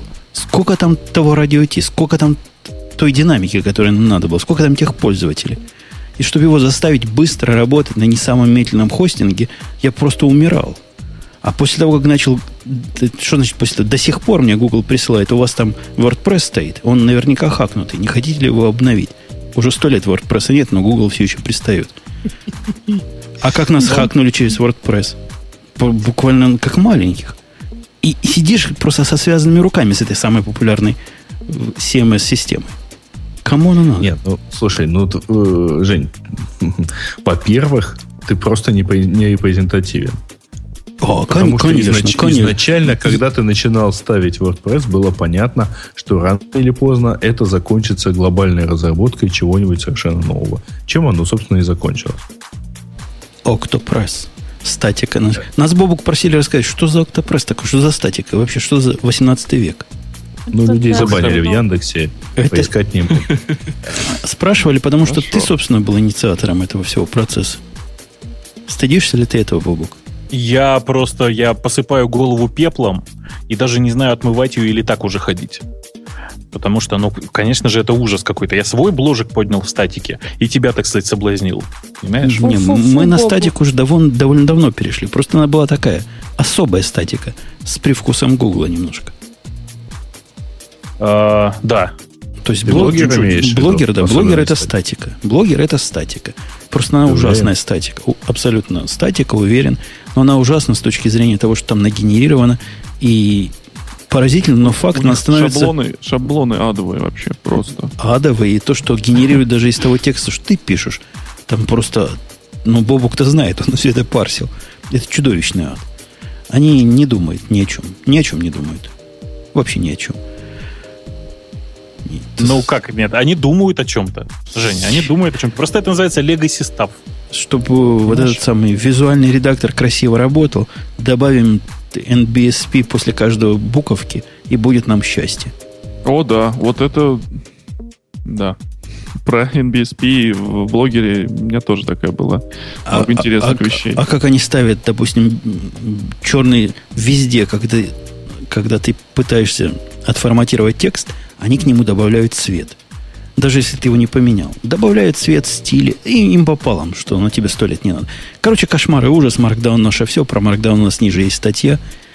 И я вам советую, посмотрите действительно на Octopress и похожие на это дело. Ну, все в ваших руках. Это же так- когда- такая, такая, такое отдохновение духа. Напоминаю, Я что когда- мы вообще говорили про PHP. Ну да. Ну, Я это- когда перевозил этот сайтик своего подкаста тоже с, с блогера на Octopress, я, чтобы от этого всего ужаса избавиться с форматированием, я тупо вытянул его по RSS. То есть э, вот и все статьи, которые были, они, ну, более или менее, там были не сильно, не сильно заформатированы, но по RSS более-менее нормально вытянулся, и вот теперь он работает нормально. По RSS это, конечно, выход, но у нас там 200, было 80 выпусков. М, Ты сам понимаешь, RSS как-то не особо кандидат в этом случае. Ну да. Но Бобок знает Perl, я знаю Perl. И вообще мы оба знаем, ком- умеем программировать компьютеры. Так что смогли. Кстати, у нас на сайтике, благодаря добрым людям, таким же, как вы, дорогие слушатели, появился регулятор громкости в HTML5 проигрывателе. Есть, оказывается, такие, которые не умеют регулировать громкость. Может, в виндах это трудно, системно. Но вот хотят, чтобы регулировалось в проигрывателе. Теперь есть. Всем Ну, может, радоваться. системные просто не нужно. Например, системные есть уведомления, там, асечка или что-то еще. Оно должно быть вот такой стабильной громкости, а подкаст нужно регулировать. Ты не понимаешь. Ну, может быть. Вообще у меня есть чувство, что мы плохо про PHP хорошего сказали. Это ведь статья про то, что он хорош. Это было, это было поде- поделено, я думаю. Нет, ну, можно напоследок сказать, как автор статьи опять сказал. Лучшая платформа и точка. И все. Чтобы Ну. совсем уж не, не обижались. Конечно. Конечно. Это, безусловно, лучшая платформа на все времена. И точка. Нам, нам трудно чего-то, Да, да. нам да. трудно чего-то хорошее сказать осмысленно, потому что ну, мы реально, положа руку на сердце, считаем это полным говном. Ну, не- нельзя так. Почему нельзя? Есть, Маринка, все то, что не до этого говорили, ты вот полностью одобряла, да? Нет, я думала, они придут к какому-то нормальному умозаключению, а не там к маркдауну какому-нибудь, еще чему-то. Подожди, ты правда считала, что они способны про PHP пойти к какому-нибудь другому Я заключению? надеялась искренне, что они соскучились там друг по другу. И Подожди, подожди. Давай еще раз так. За последние два года менялось ли гравитационное постоянное на этой планете? Э, Чуть-чуть поменялось. Наклон земной оси. А, это А все вот время не посто- знаю. Это постоянно. Происходила ли вспышка сверхновой с... э, Короче, Открыли бозон Хагс. что, какое тектоническое Как? изменение Боже, мой, боже мой. Не, я просто Хаггс. запом- Икса? я запомнила, Вот. я запомнила, сейчас расскажу, картинка, Бозон обнимашечек. Что да, нахождение Бизон частицы бозон Хагс. Ты правда считаешь, что нахождение предсказанной частицы так быстро должно было сказаться на деформации их взглядов на PHP? их мозга. Ладно, Ну, Больше же ничего такого галактического масштаба не происходило. Будет, будет, будет вам про PHP. Ну, поговорили, ладно. А, о таких либо хорошо, либо никак. У меня к вам другой вопрос, коллеги. Даже не знаю, то ли чисто к Бобуку или к Бобуку и компании. У меня идея возникла. прям сейчас. Прямо сейчас. Возникла идея, когда я начал плотно работать, не сейчас, вчера, с так называемой горизонтальной масштабируемостью. И, Шар. Шар. ну, всякое там, там больше, чем это. И, собственно, я понял с удивлением, не знаю, поддержат ли меня коллеги, что горизонтальное масштабирование гораздо сложнее в общем случае, чем вертикальное масштабирование. Чего? А, а что такое вертикальное масштабирование в твоем понимании? Да не в моем. Нет тут разных пониманий. Есть мое, есть неправильное. Не, ну Окей. подожди, вертикальное, горизонтальное, хорошо, а диагональное бывает? Верти- Вертикально это означает, что твоя программа умеет использовать N процессоров, N ядер, N э, дисков, которые у тебя есть на одном конкретном компьютере. То есть вверх она может расти, если твое hardware растет. То есть больше добавили тебе, не знаю, рейд какой-то 51 поставили, ты быстрее IO делаешь. Поставили 32 ядра, ты быстрее в 32 раза, чем на одном ядре делаешь. Это вертикальное масштабирование. Понимаешь? А Теперь- диагональное бывает? Диагональ, наверное, смесь вертикального и горизонтального будет. Окей, а горизонтально это что? Горизонтально это когда тебе не хватает ресурсов, ставишь новый узел. Не хватает Окей. дисков, ставишь новый массив, который каким-то образом вне тебя. И вот таким образом расширяешься. Мысль мне пришла в голову, что общее мнение, вот общепринятое, говорит о том, что современный веб должен идти в сторону горизонтального масштабирования, Кассандры, Монги, и все вот в эту сторону как раз смотрят. Шардинги, вот это типичные примеры горизонтального масштабирования. Я чем дальше, тем больше понимаю, что фигня довод. Они все это придумывают, знаешь, Бабук, почему? Почему? Потому что отсутствует, или я не нашел, такая замечательная штука, которая, вот ловите, дорогие слушатели, бизнес-идею. Представь себе идеальный мир. Зайду издалека. Представь себе идеальный мир. Так. В идеальном Ну, я- мире Ага. у тебя есть... Ты, ты знаешь, что такое Gaia, да? Вот это Google Application Engine. Ага. Ага. Он, он же чудовищен потом по тому, куда он тебя загоняет. То есть идея хорошая, но загоняет тебя в рамки очень узкие. Представь себе Гая, который тебя ни в какие рамки не загоняет и дает тебе виртуальную машину одну. С бесконечными ресурсами. Одну, но с бесконечными ресурсами. Ты оцениваешь красивость идеи? Оцениваю. То есть тебе надо 500 ядер. Да ради бога. Вот у тебя один Linux, у которого 500 ядер. Тысячу ядер, ради бога. Тебе надо диск, который быстро. Вот тебе диск, который в 30 раз быстрее, чем тот, который из коробки. Все это один компьютер. И вся твоя проблема программирования заключается исключительно в вертикальном scalability. Никакого забудь о горизонтальности. Горизонтальность за тебя провайдер решает. Ага, вот оно что. Пон- э- Это моя свежая идея. Я- Мне я- вот не такого свежая сервиса идея. не хватает. Ты знаешь, мне это напоминает, это вот это, у меня есть гениальная идея, нужно такие очки, чтобы надеваешь, и в обычный телевизор смотришь, а показывается 3D. Ты, ты, ты зря ржешь. Какая клевая идея. Ты, ты- ты зря вообще. ржешь, потому что моя идея совершенно реальная. Я не вижу, почему бы так не сделать. Просто тренд сейчас другой. Сейчас весь, э, весь мейнстрим идет в сторону горизонтальности. Нет, По- нет, Женя, понимаешь, дело в том, что, э, то, что то, что ты называешь вертикальной scalability, оно э, работает только в условиях, когда у тебя у всех процессоров одинаковая, в смысле, одина- общая память, понимаешь, да? Да скройте от меня это, бог с ним. Я, я говорю даже не Оно детали. тормозить будет как, как, О, как fucking а- простите. А, сейчас оно, значит, при горизонтальном масштабировании не тормозит. Когда у тебя узлы между собой общаются или будет перекидывают друг больше друга. тормозить. Будет Почему? больше тормозить. Почему? Почему? Почему? Как почему? Ну потому что. Потому что нельзя просто обычную generic программу разложить так. Вот даже, кстати, теорема такая, кстати, есть по этому поводу какая-то. Что нельзя обычную э, программу разложить, обычно линейно написанную программу, разложить так, чтобы она скалабилилась на N э, машин. Понимаешь? Нет, не понимаю. Я не понимаю, почему тот, кто мне дает услуги по Computation Power, и я, собственно, к чему все это? К тому, что когда Google выпустил свой, как они называются-то? Вот этот, э, вот этот, свой Amazon, когда Google выпустил. Но э, Cloud Engine. Да. Я, Да. собственно, от этого, этого как раз от Google и ожидал. А не то, что они тебе будут давать в аренду просто виртуальные машины. Ну, всякий может в аренду давать виртуальные машины. Ну, дайте мне одну машину. Одну, но неповторимую виртуальную машину. Ну, пускай решают на своем уровне проблемы вот эти. Превращение горизонтального scalability в вертикальное. По-моему, шикарная идея. Надо с Гуглом связаться, предложить им.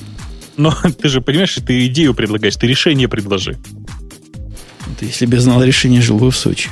Слушайте, а ведь был такой, как она называлась? Как называлась система, которая позволяла линейно, нелинейно масштабировать кластер, таким образом, как хочет Путун? MLP? Нет, что ты. MLP это как раз система, которая для параллельного программирования, которая изменений требует. А там прямо вот Нума. реально поднимать. Нет, Нума, что ты. Не-не, это было задолго до Нумы. Блин, блин.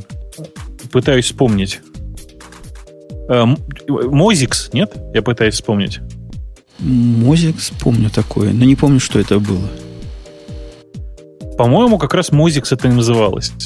Это такая дура, которая позволяла N, смысле, позволяла N машин объединить в одну виртуальную большую машину, которая, собственно говоря, работала ровно так, как тебе надо. То есть, если ты умеешь писать с учетом SMP, то больше тебе ничего не нужно. Да, Мозикс такие есть, говорят. Вот, все отлично. Слышь? Слышу. Ну То вот, есть такое люди уже придумали. конечно. Ты- Я думал, я тут идею гениальную. Не, ну, мне показалось на практике совершенно странным вот разрыв шаблона. Шаблон-то вообще говорит что? Говорит, что современный веб для простых людей, современное веб-программирование, и надо горизонтально масштабироваться. И будет счастье тебе. Лоуд-балансеры там-сям, там какие-нибудь какие-нибудь партишены там и сям, э, шардинги. Это же сложно все. Это гораздо сложнее, чем обычное традиционное вертикальное масштабирование. Вот это мой шок недели. А, ну, я не понимаю, почему у тебя шок это вызвало. Удивление вызвало. Он что тогда шок говорит? То есть мы с тобой-то привыкли тут приговаривать, что программирование для многоядерных систем это сложно для простого человека, но ведь на самом деле программирование для горизонтальных систем еще сложнее. Почему нет? Оно гораздо проще. Да Правда куда- проще. Куда ж проще. У тебя столько сущностей совершенно лишних. У Жень, тебя а какие-то вне, вне, вне процессорные очереди нужны. Какие-то Слушай, руководители вот этим всем я тебе зоопарком. Давайте, давайте коротко расскажу, почему вообще это происходит. Я сейчас скажу, и ты сразу поймешь. Дело в том, что э, программирование в стиле вот таком, как, как это сказать, с, вертикальным маш- э, ма- масштабированием, в смысле с умением параллельно вычислять, тра поля, э, все это требует некоторой, э, некоторой работы мозга в, ну, давай, в области компьютер-сайенс, если ты понимаешь, о чем я. Масштабирование горизонтальное, такое, как оно сделано сейчас, это чисто инженерная штука. Она не требует никакого образования, не требует ни- никаких, никаких знаний о параллельных алгоритмах, ничего, понимаешь? То есть ты про Hadoop говоришь. Ну, я тебе сейчас говорю про ходу, про готовые решения, про то, что э, в большинстве случаев, так как распределенные вычисления не нужны, а нужна в основном передача данных между узлами, то еще раз, это, это осваивает любой школьник. Как положить данные в, в MySQL, который уже реплицирован? Ну как, очень просто. И а в- потом с любого узла стейтлист ты, по сути, и, отвечаешь. и вот мы видели, как весь интернет падает, когда облако нагинается. Эти школьники как раз и программировали резилиенс для всего этого дела. А, ну да. Вот я и грущу по этому поводу. Сижу А тут тихо и грущу. Ну, мир упрощается. Я от этого и грущу. Я думаю, что ты просто решил сегодня закосить под Маринку. Марусенька, я под тебя кашу. А что это вдруг? Ты думаешь, А я грущу? Я думаю, что просто Женя делает вид, что он грустит, потому что на самом деле он радуется. Ведь людей, которые с его квалификацией понимают, как делать правильно, чем дальше, тем меньше в процентном соотношении, а значит, его зарплата растет. О, Да, но на будущее мира это повлияет очень плохо, это грустно. Неправда. То, что у Бутуна растет зарплата, на будущее мира влияет хорошо. Ну да. Так экономика работает, Марусь. Слушайте, у меня вопрос к Бобуку. Вот он раньше меня узнал, что такое Markdown. О, да. Прямо раньше меня. И, и я, мне до сих пор стыдно по этому поводу. То есть он говорил тут Markdown в подкасте. Я, конечно, умным лицом кивал, хотя не понимал, что он несет. Я же говорю, Я под Марусеньку знала хотели. Ты понимаешь, что ты знаешь, зая как? кивал? Ты понимаешь, что ты зая кивал? У нас же не видео подкаст. Вот А, именно. Но я кивал виртуально. То есть так, что... Вот, например, у нас есть Виктор, который наверняка не понимает вообще, о чем мы. Что за Markdown? Да, только, скорее всего, вы не правы, потому что я Markdown очень понимаю, очень люблю и пользуюсь очень давно. Короче, у нас есть Умпутун, который не понимает, что такое Markdown. Давайте ему Как, объясним. как я мог, могу не понимать, когда я на Маркдауне весь радио Ти теперь написал? Не, я уже понимаю. Но мы хотим... Markdown как на написал его PHP я. написал. Женя, на Маркдауне написал его я, прости, пожалуйста. Мы сейчас все переругаемся. Это вообще еще вопрос, кто там написал. То, что ты написал, это ужас. Это ужас и кошмар. Будешь себя плохо вести, я покажу пользователям.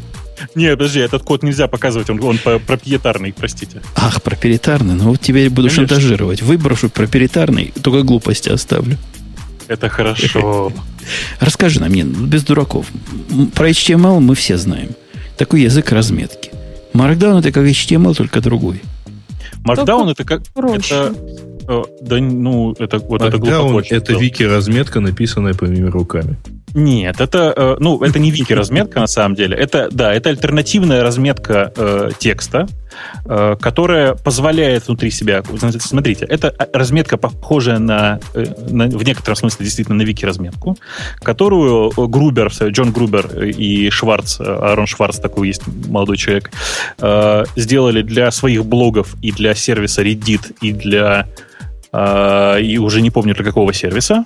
Э, и идея его простая, она очень, очень простая. Давайте сделаем такую разметку, которая максимально похожа на просто текст.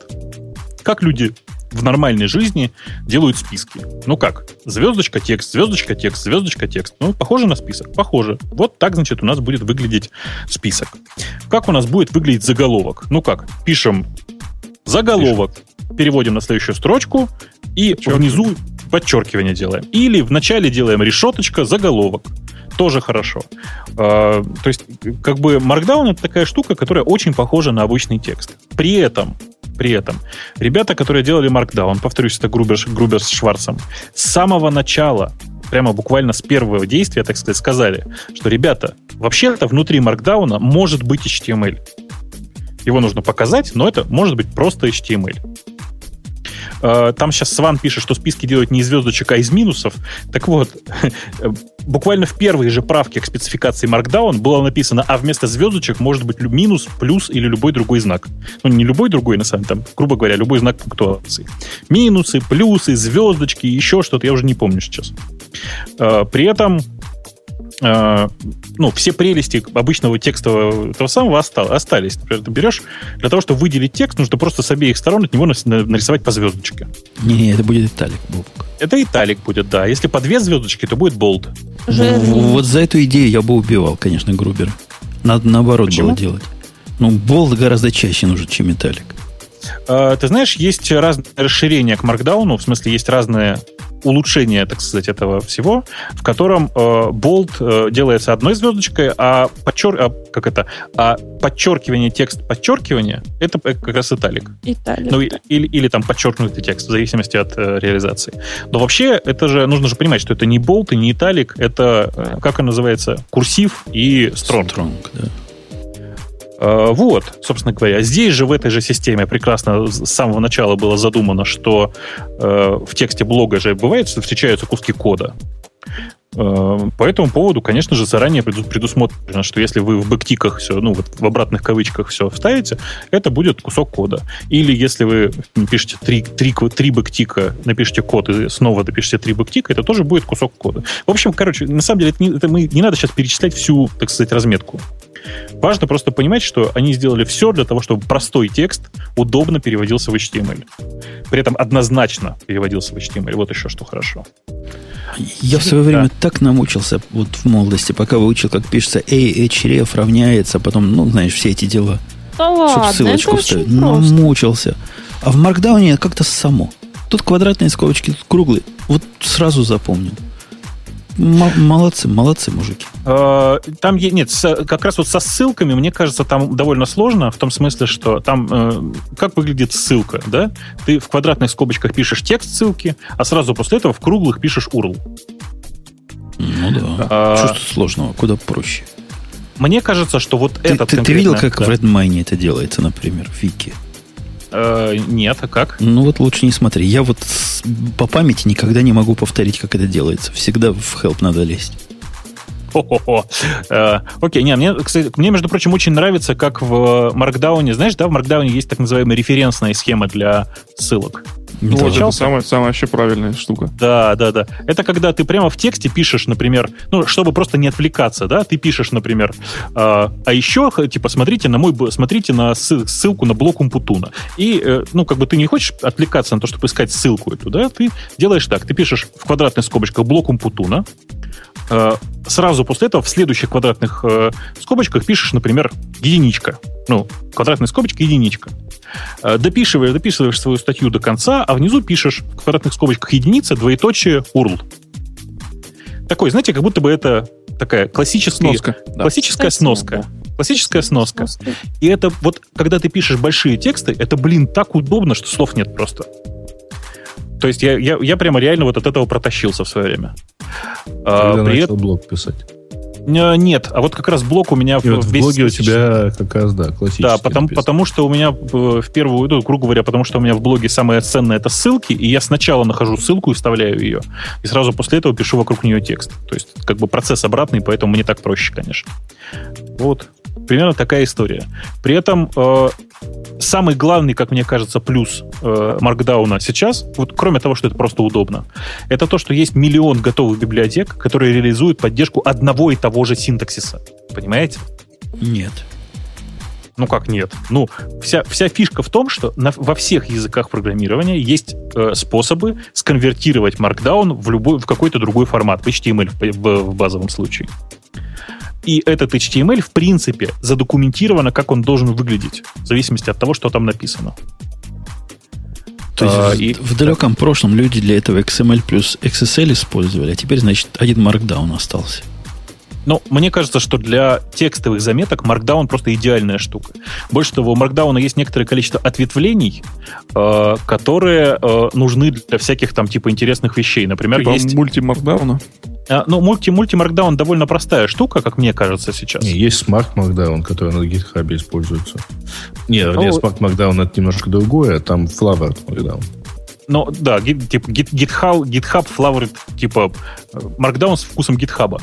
Но э, вообще э, есть, я просто, я сейчас, я, простите, я не, не полезу, наверное, смотреть, как это все называется, но есть э, отличный совершенно, отличное расширение Markdown, которое для сценаристов, которое совершенно в духе Markdown. То есть они буквально, типа, как разбить сцены? Ну, все очень просто. Ты пишешь большими буквами «сцена», двоеточие. Ну да, на этой, на этой основе есть еще Snow, Snow, что-то сейчас я посмотрю. Эм, Snow, Snow, Snow Show Off. Это такая, такой синтаксис, который позволяет делать слайды HTML5 презентации, типа того на Ну, да, основе да, Markdown. да. Таких вообще довольно много, если что. Таких, в смысле, таких расширений на основе Markdown очень много. Приятно, что у них у всех осталась вот основа. Та самая основа, она осталась, никуда не делась. Есть два популярных расширения, самых популярных. Одно называется Multi Markdown, второе называется Markdown Extra. И даже ребята, которые делают эти два расширения, они стремятся слить эти два синтакса, чтобы он был единый. Это вообще просто вот я большой фанатик Markdown, и считаю, что это там, ну, как мне сейчас кажется, это однозначно такая вещь, которую там, за которую Шварцу можно поставить памятник. Шварц это как раз вот один из, из созда- создателей. А, я вспомнил, как называется, кстати, я вспомнил, как называется э, сервис, ради которого Шварц в нем участвовал. Инфогами он назывался, по-моему. Я не знаю, живой он еще или нет. Вот. Но был такой сервис. Ну, согласись, А. это какой-то ортогональный совершенно подход к э, популярному в суровых 90-х Вайсвигу. То есть не то, что пишешь, что видишь, а пишешь что-то простое, а видишь что-то сложное. А по этому поводу э, есть хорошее такое понятие WiseWim. What you see is what you mean. Понимаешь, да? Не, я полностью с тобой. Я вот настолько с тобой всеми руками, что рукасти некуда. А знал ли ты, вот в этой статье я нашел для себя интересный продукт, который называется Моу. Моу. Моу. Да, конечно. Моу я нашел в штука. тот момент, да, в тот момент, когда я э, лазил по редакторам, что в, в чем бы мне удобнее было редактировать, и по наивности думал, что это можно делать в чем-то, кроме Sublime, удобно, и все такое, я Моу, конечно, нашел. У Моу есть... Моу — это такой редактор для Markdown, который только для macOS, и больше того, внимание, только для macOS, начиная от 10.7. Да, А да. еще есть аналогичный под винду, называется Markdown Pad. Это если кому нужно. Ну, Он абсолютно такой же. Да, мне кажется, под винду никому не... Простите. А Ладно, чем тебе не нравится да? Sublime? А чем тебе не нравится в Sublime редактировать? У них есть а, офигенная какая-то темка, которая... Я вот, например, использую темку, которая умеет прям Markdown подсвечивать. а, Ты скажи хоть как называется. Она называется Refresh. И она умеет вот этот маркдаунский синтаксис как раз подсвечивать. То есть, если, например, я делаю а, вот эти две, две звездочки, и он делает там болт этот текст. Если я делаю там, например, а, вот этот значок, По-моему, который все код, темы это умеют у него делать. да? У меня- Это- не та тема не стоит. У меня то же самое. Ребят, а, а у меня есть другая прекрасная штучка. А? Называется IA Writer. А, у меня тоже такая есть, да. Только Да. она... А, да. Чё? ага. Но она Ну. прекрасно работает с, э, с маркдауном.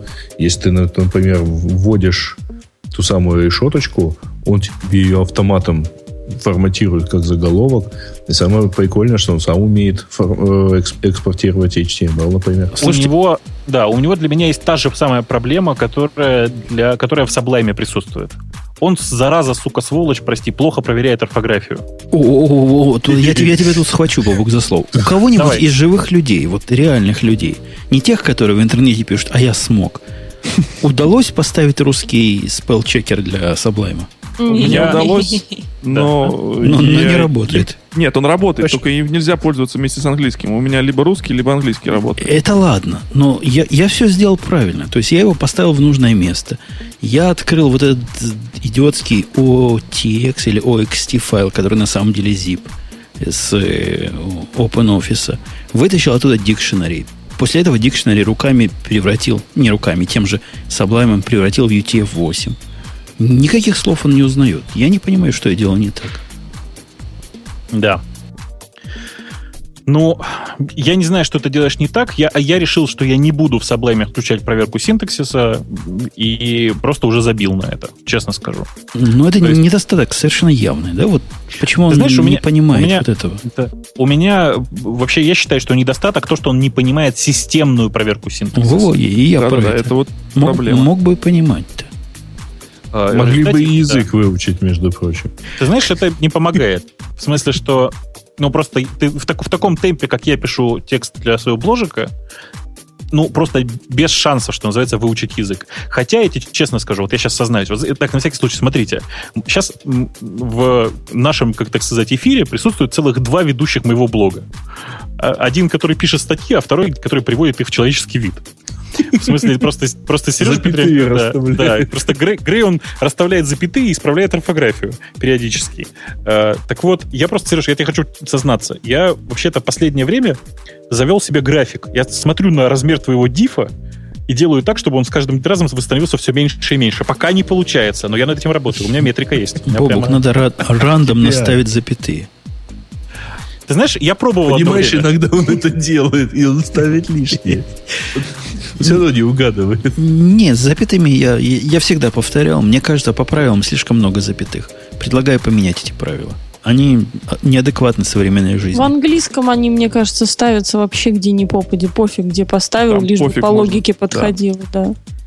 Так понимаешь, в чем дело? В русском они тоже по логике ставятся. Да по какой логике? В русском Какие где причастные обороты, ставится. которые мало кто понимает, что это значит, надо выделять. Какие-то вводные слова. Страшное дело. Слишком много запятых по правилам ставить. Надо с этим Нет, бороться. Я считаю, что вообще нужно бороться с русским языком, что я и пытаюсь сделать. Я теперь сейчас поборюсь. Вы зн- знаете, бывают Подожди, у асексуалы. вас там... Да. Асек- О, Бобок сразу замолчал, как про сексуалов. Я предлагаю организовать новое движение. А Азапетисты. Азапетисты третьего дня. А с- Подожди, то есть третьего дня не ставят ни одной запятой, да? Ни, ни одной, да. Начиная с третьего дня. У них три Третьего дня на подготовку, а после То этого... есть перв- м, первого, второго, третьего ставят запятые, А, а все после третьего, да, не ставят. До Блин. 31 Ну, до 30 до последнего дня в месяц. Слушай, какая Да. тема. А, а можно не то, что не азапетисты, а пунктуасты? Можно? Это плохо звучит. Это Тогда как- А надо. А пунктуаст. Ну, то есть А. главное, типа, отрицание. Типа, не. Антиграммар нации. как, как у, у Пелевина в последнем его произведении пуперасты назывались там. Тоже неприлично. Мы, кстати, пуперасты пуперастами, но у нас есть питон. Кстати, о нетрадиционалах. Бобок, любишь ли ты питон, как люблю его я? Эм, я люблю его Кстати, гораздо а больше. интенционала сказал э, Женя. Бобук. Бобук, значит, любишь ты его питон, как и я. Его люблю не Ну, меньше. гораздо больше. Но вот гораздо. автор, автор статьи на каком-то ар-сайте, Аргентина, наверное, по-моему, несет полнейшую хинею, утверждая, что питон это не конфигурационный формат. А что же это еще, по-вашему? Слушай, я читал эту смешную, смешной этот тред на Reddit, я тебе хочу сказать. И реддитовские треды вообще мне всегда приятно читать. Но, но этот вообще, он сам по себе очень смешной. То есть, я, давайте, давайте, я, вот давайте я признаюсь честно, да? Я, Только честно, вот Я- честно сейчас. я очень часто, я очень часто, невероятно часто, не то, что вы подумали, я очень часто вместо конфига использую просто реально питоновский файл. Нет, я понимаю, что вообще-то можно было в JSON положить, что я, собственно, в бложике своем сейчас и сделал, борясь с собой. А зачем? Если у тебя Ну- процесс на питоне, какого хрена нормальному человеку придет мысль использовать что-то другое? Ты планируешь его перевести что, на скалу, что ли? На Erlang? Тебе чего это волнует? Не-не-не, меня это вообще не волнует. Но просто в какой-то момент я, мне стало стыдно. Ну, просто кругом, понимаешь, же говорят, что это же нехорошо, неправильно, тролля поля. Да они я не понимают, повелся, они не сынок. понимают, что говорят. Они не ведают, их левая рука не ведает, что их правая творит. Я даже не хочу думать, что их правая творит. Одной рукой стихи строчил. Мне кажется, это полнейшая глупость. Питон это тот самый конфигурационный формат, и за это ему честь и хвала. То есть синтакс, у него синтаксис прекрасный. Дикшенари с листами и с тюплами самое оно для конфигурации. Конечно, а- Dictionary с листа. Я, знаешь, я обычно, когда делаю конфигурационный файл, я все-таки делаю класс. ой, ты какой, да. Я, Знаешь, никогда- я да, я даже так пишу. никогда не делаю. Я пишу конфиг файлик такой, конфиг пу, понимаешь, да? А, Пу, в нем пишу ру, первая, ру. первая строчка. Пу, ну нет, пу все-таки. В нем первой строчкой пишу. Класс, пробел, конфиг. Двоеточие. Да, да ладно. То по-любому. И после этого пишу там внутри все. Ну, просто чтобы не заводить дикшенери, понимаешь, да? Я не понимаю, зачем тебе такие извращения. Дикшенери прекрасно я- работает. Не, прекрасно. Просто в дикшенере в левой, с левой части, что называется, то есть key, должны быть в кавычках. Понимаешь, да? Ну да. Либо ты пишешь его, объявляя, просто говоря, что это переменная, равняется дикт, и дальше пишешь параметрами для функций. Ну, а, в- для а в твоем любимом, в любимом Дж- в Джейсоне не надо кавычек, да? Вот можно кавычки упустить. Не Нет, в JSON голову. не- нет, еще раз, я просто, когда класс, я тебе рассказываю, зачем я класс пишу. Я пишу класс как раз, чтобы с левой стороны, в той части, которая key, не писать кавычек. Понимаешь, да, логику? М, Да. Напрягся, но понял. Вот. Отож, так сказать. А, Там спрашивают, почему класс, когда группа конфигурационных параметров сама образует, ну, образует сам модуль. Понимаете, какое дело? А, Дело в том, что а, когда, ну, грубо, грубо говоря, я вообще конфигурационный вот этот класс, я его делаю синглтоном, по сути. Я извращенец, я понимаю. Но мне так удобно. Ты, видимо, ненавидишь юнит-тестинг и конкретно TDD. Потому что там синглтон это просто бранное слово. Ну, я, простите, даже не знаю, что сказать. Лучше И помолчи. не говори. Лучше помолчи. Умным сойдешь. В общем, фигню автор пишет, да? Кто, кто бы это ни был. На, Это, исп- э, на испаньоле он это написал, по-моему. А это автор, кстати, одного из довольно известных э, молодых, так сказать, генераторов статического текста, э, статического сайта, который называется Никола. Никола и не двора. А, Не и двора, мы на да. него смотрели, по-моему, как на Да, кандидата, да, да? да, да, да, да. Но я в него покопался в нем чуть глубже и понял, что это прямо ужас какой-то, написанный одной рукой. Я даже не знаю почему. Ой, кстати, а ты мой бложик последнюю запись читал? Нет. Нет? Я там, Пропустил, откопал, виноват. я там откопал отличный факт, с которым теперь всем делюсь и рассказываю. Слушайте, это отличный фейл Канады. Вот ты сейчас просто поймешь, насколько это канадская история. Значит, четыре чувака э, из Монреальского университета решили провести очень интересный эксперимент. Они решили выяснить, отличается ли восприятие цвета у мужиков, которые смотрят порно, от, от мужиков, которые порно не смотрят. Ну, они предположили, что есть некоторая генетическая связь, понимаешь, да? А, и, ну, понятно, да, иде- идея сама по себе, Жень?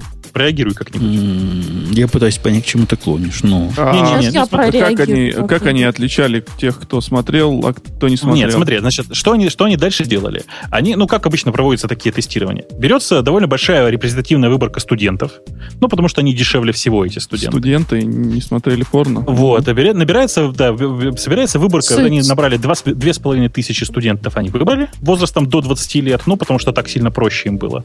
А, Вот, собственно говоря, и решили на них поставить этот эксперимент. Но, как вы, наверное, понимаете, э, эксперимент провалился с ужаснейшим треском. Да, студенты, 20 лет. Потому что не- не- они не нашли ни одного студента, который бы сказал, что никогда в жизни не смотрел порно. Отлично.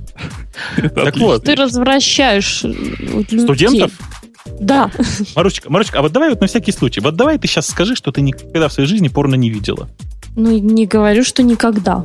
Вот, видишь, все, ты уже тоже не подходишь, несмотря Ну, на до то, что 20, девушка. если бы меня спросили, я бы сказала, что не видела. и соврала. делаешь Хотя нет, я бы соврала, да.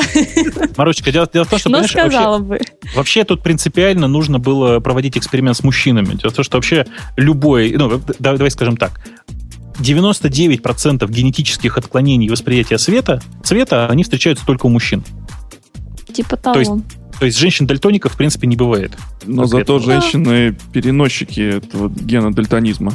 Да, у меня у дети Гадины, будут- гадины какие, а? да, дети у меня Да, они вообще все наследственное что, переносят. потому что у меня папа таким был.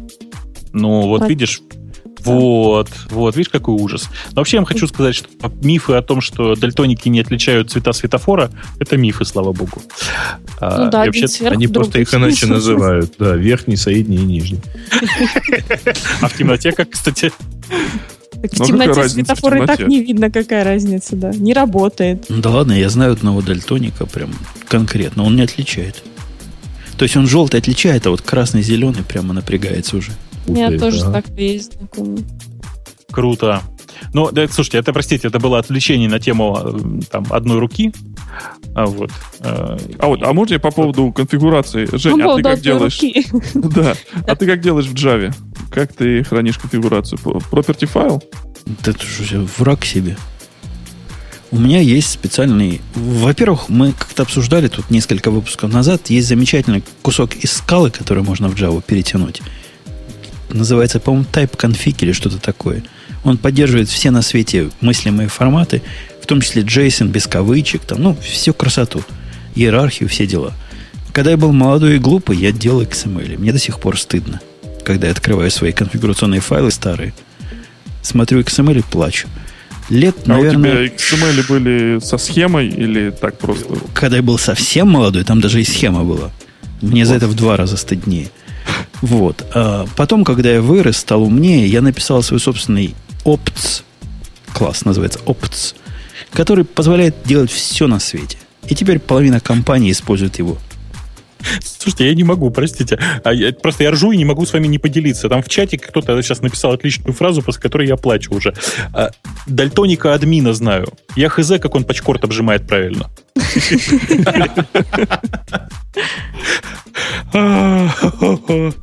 А, Господи.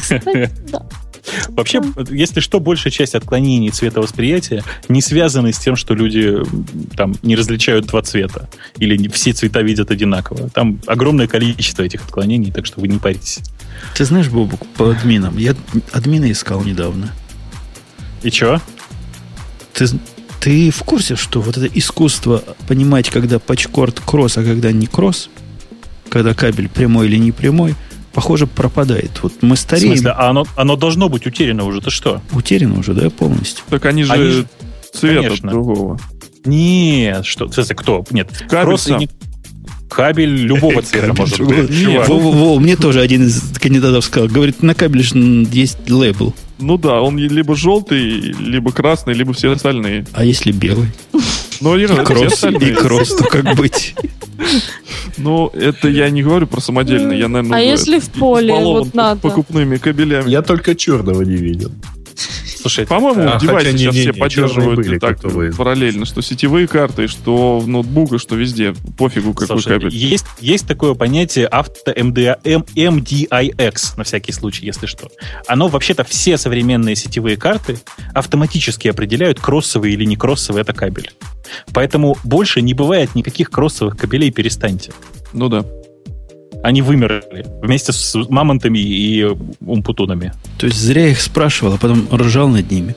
Говорю, ну Не, покажи не, мне, это кабель а- кросс а или не кросс? Он говорит, а это что? По-моему, это ну, позор. Справедливости Вообще ради- нормальных Да. пацанов должен быть девайс, э, который можно воткнуть и сказать. Девайс. Они проще два конца рядом. Посмотрите по цвету Я, проводочков. я не знаю, я не разбираюсь. А в этом. Вот А вот, а вот сейчас, вот смотрите, сейчас мы Умпутуна-то и возьмем и завалим. Женя, а Жень, скажи, а 100 гигабитный, 100 мегабитный кросс от гигабитного кросса отличается? Во-первых, я не админ. А во-вторых, не, не меня интервьюируют, а я интервьюирую. Сколько я понимаю, он отличается только моделью хаба. А, Вот почему, почему-то Сережа админ, а ты нет, видишь? А ну-ка, а как это, а бегло сможешь рассказать э, эти самые, ну, собственно говоря, цвета в этhernet кабеле? Ты кого спросил сейчас? Тебя, Сережа, те- те- нет, Меня, наверное. Обоих, обоих. Ну как, обоих. Там есть желтенький, красненький точно, беленький тоже. есть. Бывает еще и черненький. Понятно. Понятно. Так и запишем. Так и Не, запишем. не возьмете в Яндекс админа. хоть- Не, а Яндекс. Яндекс, конечно, нет. Ты что, зачем? У нас просто, я просто Яндекс- успел картиночку открыть, да. Да, у нас Яндекс админы вообще-то не- не- давно уже не обжимают провода в У среднем. нас Helpdesk этим занимается. Да, да. Поэтому у нас есть отдельная каста. А, Неприкасаемый. Но к ним лучше не прикасаться, потому что они тебя как раз кроссом и отхлестают, если что. Я не знаю, я вот давно не обжимал кабеля, и, по-моему, новые кабеля, получается, заходится там на Amazon и заказывается кабель нужной длины, он приезжает со всеми... А Э, Китай со всеми серверами- есть- есть С только серверами одна на другом конце. Нет, есть только одна проблема. Невозможно розетку в доме заказать, чтобы она тебе с Амазона поехала вместе с домом. М, Я вот последний раз сталкивался как раз с этим. Когда, когда есть там есть кабель и есть розетка. Так там, там как раз цвета стоят везде. Там, по-моему, А, все понятно. Я понял, про что Сергей говорит, я понял. Я, я тоже недавно менял розетки в доме и обнаружил, что, во-первых, во всякой розетке есть лишняя какая-то штука, четвертая. То есть есть три контакта, которые мы понимаем, зачем нужны, а есть четвертый таинственный. Вот меня до сих пор удивляет, что ж туда вкручивать? Где взять четвертый провод? Земля? Нет? Не, ну так ты, Нет, ты- ну, Таити ты- как три- раз земля, по три- идее. Три Ну, понятно, там один земля, запасная бэкап. Запасная земля. Ну вот все розетки в американские с четырьмя дырками, а проводов только три. Это первая загадка. А вторая загадка, вот эти есть, знаете, с регуляторами мощности, ну, с ползунком, с резистором таким, они как-то странно. Их наоборот включишь, лампочки мигают. И я не могу себе объяснить, как это. Почему лампочки мигают от того, что наоборот их включаешь? Ну, видимо, фазу, фазу не, с не фазой, когда путаешь, лампочки начинают мигать. Какой-то странный Фазу, не дефект. фазы. Нет, мне кажется, это херня какая-то. Прости за формулировку. Ну, вот ми- факт медицинский мигает. Подождите, Подожди, у нас а- еще гиковский выпуск. А фаза, кто, кто фазу знает? Из простых Ну, людей. Обычно, мим- об- если вспоминать анекдоты, то мимо должна проходить бабушка, которую надо попросить подать провод. Бабка, провод подай. Слышь, студент, смотри, я ж тебе говорю, земля, а ты фаза, фаза. Простите. У нас, у нас есть что-нибудь еще интересное? Или у нас темы пользователей подходят по времени? Я как-то уже забыл, как время держать в этом подкасте. А Давно не промоки? А промоки? Про моки. Давай про моки. Бобук, любишь ли ты, ненавидишь ли ты моки так же, как ненавидит наш гость? Хочу тебя спросить. ТДД и прочее. Моки? Моки. Нет, подожди, Ну вот. я не знаю, я не знаю, что такое моки, но называется очень нехорошо. Короче, я объясняю для тех, кто в танке. Нет, серьезно, для наших слушателей.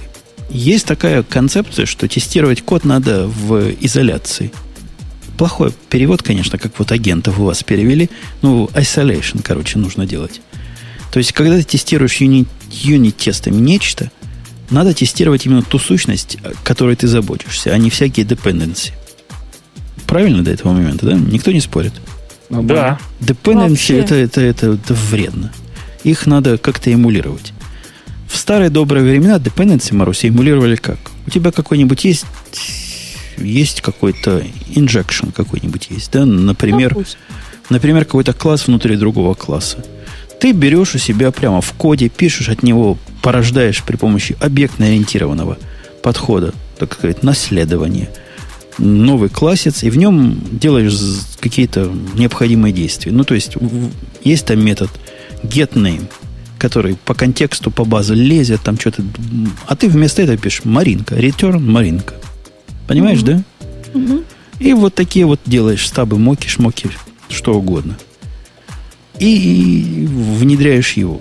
Современность говорит, ты как-то накладно. Когда много тестов пишешь, заколебаешься вот эти писать штуки. Поэтому придумал народ мокинг. Бобук, ты следишь за мыслью, да? Я пока слежу, да, но я уже близок к тому, чтобы ее потерять, поэтому поторопись. Во, мокинг, это, это ты что делаешь? Берешь, допустим, у тебя есть класс, который тебе надо внедрить. Ты его специальным образом оборачиваешь при помощи специального фреймворка. Ну, как правило, это выглядит как? Там get name, я не знаю, cname или там iname класс равняется mock там iname.class. То есть ты говоришь, Так. что все обращения, которые выглядят как вот этот класс, должны через твой мок проходить. А в моке ты задаешь поведение. Как только у тебя спросили метод такой-то, с такими-то параметрами, или с, с любыми параметрами, вернуть то-то. Как только спросили такой-то, вернуть то-то. То есть все вот эти внешние поведения ты как бы эмулируешь локально. Это получается мокинг. А а, а зачем так сложно-то? Я просто пытаюсь понять. А что сложного тут? Это проще некуда. Да проще некуда. При помощи Макита, например, моего любимого, я не знаю, чем ты, чем ты пользуешься, дорогой гость, но Макит это делает одна Я- команда создать мок. Я пользуюсь э, Spock Framework. И у них там есть встроенная... Это вообще, как это называется, спецификацию писать, но у них есть встроенная поддержка мокинга. Нам пишут, это заглушки скорее. Нет, там можно больше делать, чем мы вот так на пальцах рассказываем. Например, можно посчитать число вызовов того или иного метода, который на самом деле метод не настоящий, а вот такой, забитый. Можно... Замоченный. Зам- замоченный, точно метод. Вот, вот моками все dependency и вносятся. Потому что иначе, до того, как я узнал про моки, Бобук, я просто, жизнь была не жизнью, а каторгой. После этого стала, расцвела. Прелестно. Слушай, я, я тебе честно хочу сказать, что я, видимо, просто старый какой-то. И, видимо, какой-то некачественный. Но судя по тому, что ты мне... э, Судя по тому, что вы мне сейчас описали, это DBC. В смысле, Design by, by Contract. Понимаете, да? Ну, собственно, моки для того и нужны, для того, чтобы контракты dependency поддерживать. А, так вот это все гораздо проще. Это, так это, это у вас в Java, сейчас внимание, таким образом контрактное программирование делается. О, тогда понятно все, да? Хорошо. Но она это там не контрактное совсем- тестирование. Для контрактного программирования у нас в Java есть 550 миллионов других методов. Ну, собственно, насколько я сейчас понял твое описание, моки это просто как бы мок сам по себе это такой кусок контракта. В смысле, это такой кусок того, что называется контрактным программированием. Кусок эмулируемого контракта. Ты не всегда, наверное, сможешь... эм, не всегда, наверное, владеешь вот разными частями системы, с которой ты должен интегрироваться. Вот как раз об этом, наверное, идет речь, что э, та система, ты должен быть уверен, что она тоже поддерживает этот контракт. А моки здесь, они просто, э, как сказать, Скорее, э, моки здесь просто-напросто позволяют, э, вот как Женя уже сказал, тестировать в изолировании какой-то определенный кусок кода. То есть, например, вот я приведу пример. Э, У меня есть workflow, который я не хочу поднимать каждый раз, когда мне нужно э, там, провести то или иное там, тестирование. А это workflow там, требует серьезного времени на то, чтобы его поднять. Поэтому я использую mock и, например, проверяю, сколько раз был вызван а, метод start workflow, например. И все. А дальше я тестирую э, предварительную всякую там штуку, которая не зависит от workflow. Там, например, не знаю, процесснуть этот файл каким-то образом, а потом уже передать его в workflow. И если он передался в workflow, если кем-то был вызван метод start workflow, замоченный, то, значит, я считаю, что все окей, и, и- и в идеале это будет работать и в- уже в, как это, в интеграции, то есть уже и интеграционные тесты может дальше писать. Подожди, да- давай на всякий случай скажи, а ты где сейчас территориально находишься? Нью-Джерси. А не ты находишься в Нью-Джерси, а где конкретно, если не секрет? Э, не секрет, я где-то в 20 минутах езды от Нью-Йорка. А, окей, то есть ты, ты в правильной части Нью-Джерси находишься. А, Не я- Джерси Шор, нет. Э, Так вот, я просто хотел сказать тебе, что, э, понимаешь, по тебе очень заметно, потому что вообще-то в России слово «замоченный» это как бы такой, ну, очень прибитый. В смысле, ну, как бы плохо двигающийся в Как жизни. бы да, ему уже все, Да, ему все равно. Поэтому ты слово «замоченный» аккуратнее используй в русском языке. Окей, окей. Тут Да, я, или- я гость еще... нет, да, а, а еще в России, в России, в России, в России и Украине принято говорить «окей». ок. Окей, окей, окей. Я, я гостя расширю немножко, потому что в последние годы, наверное, моки немножко не то что поменяли смысл, но расширили смысл. Если раньше под моками мы вот подразумевали, как вот гость рассказывает, и эмулирование поведения внешних зависимостей, то в сегодняшнем мире моки позволяют поменять поведение и настоящих сущностей. Я понимаю, Бобук, это сложно слишком для тебя, да? Ну, это, Да, наверное, для coverage, да. Но это, Сейчас например, говоришь. когда ты, когда ты Бобук, один класс тестируешь, и то, что у тебя хочется не тестировать, а ты предполагаешь поведение вот для своего теста вот такое или иное, прямо в твоем классе, ну, в виде метода, например. Например, тот же метод внутри класса getName, да? Мгм. И ты не макируешь класс, потому что это тот самый класс, который ты тестируешь. Как- какой же смысл, правильно? Но вот этот конкретный метод ты можешь вполне за... Это называется spy в том же Макита. Можешь его перехватить и вернуть то, что надо. Ну, или посчитать, сколько он раз вызывался.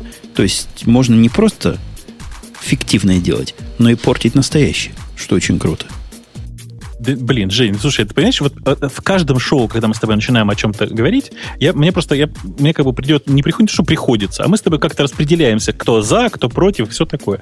Но вот конкретно про мокинг мне так сложно делать из себя дебила, ты не представляешь.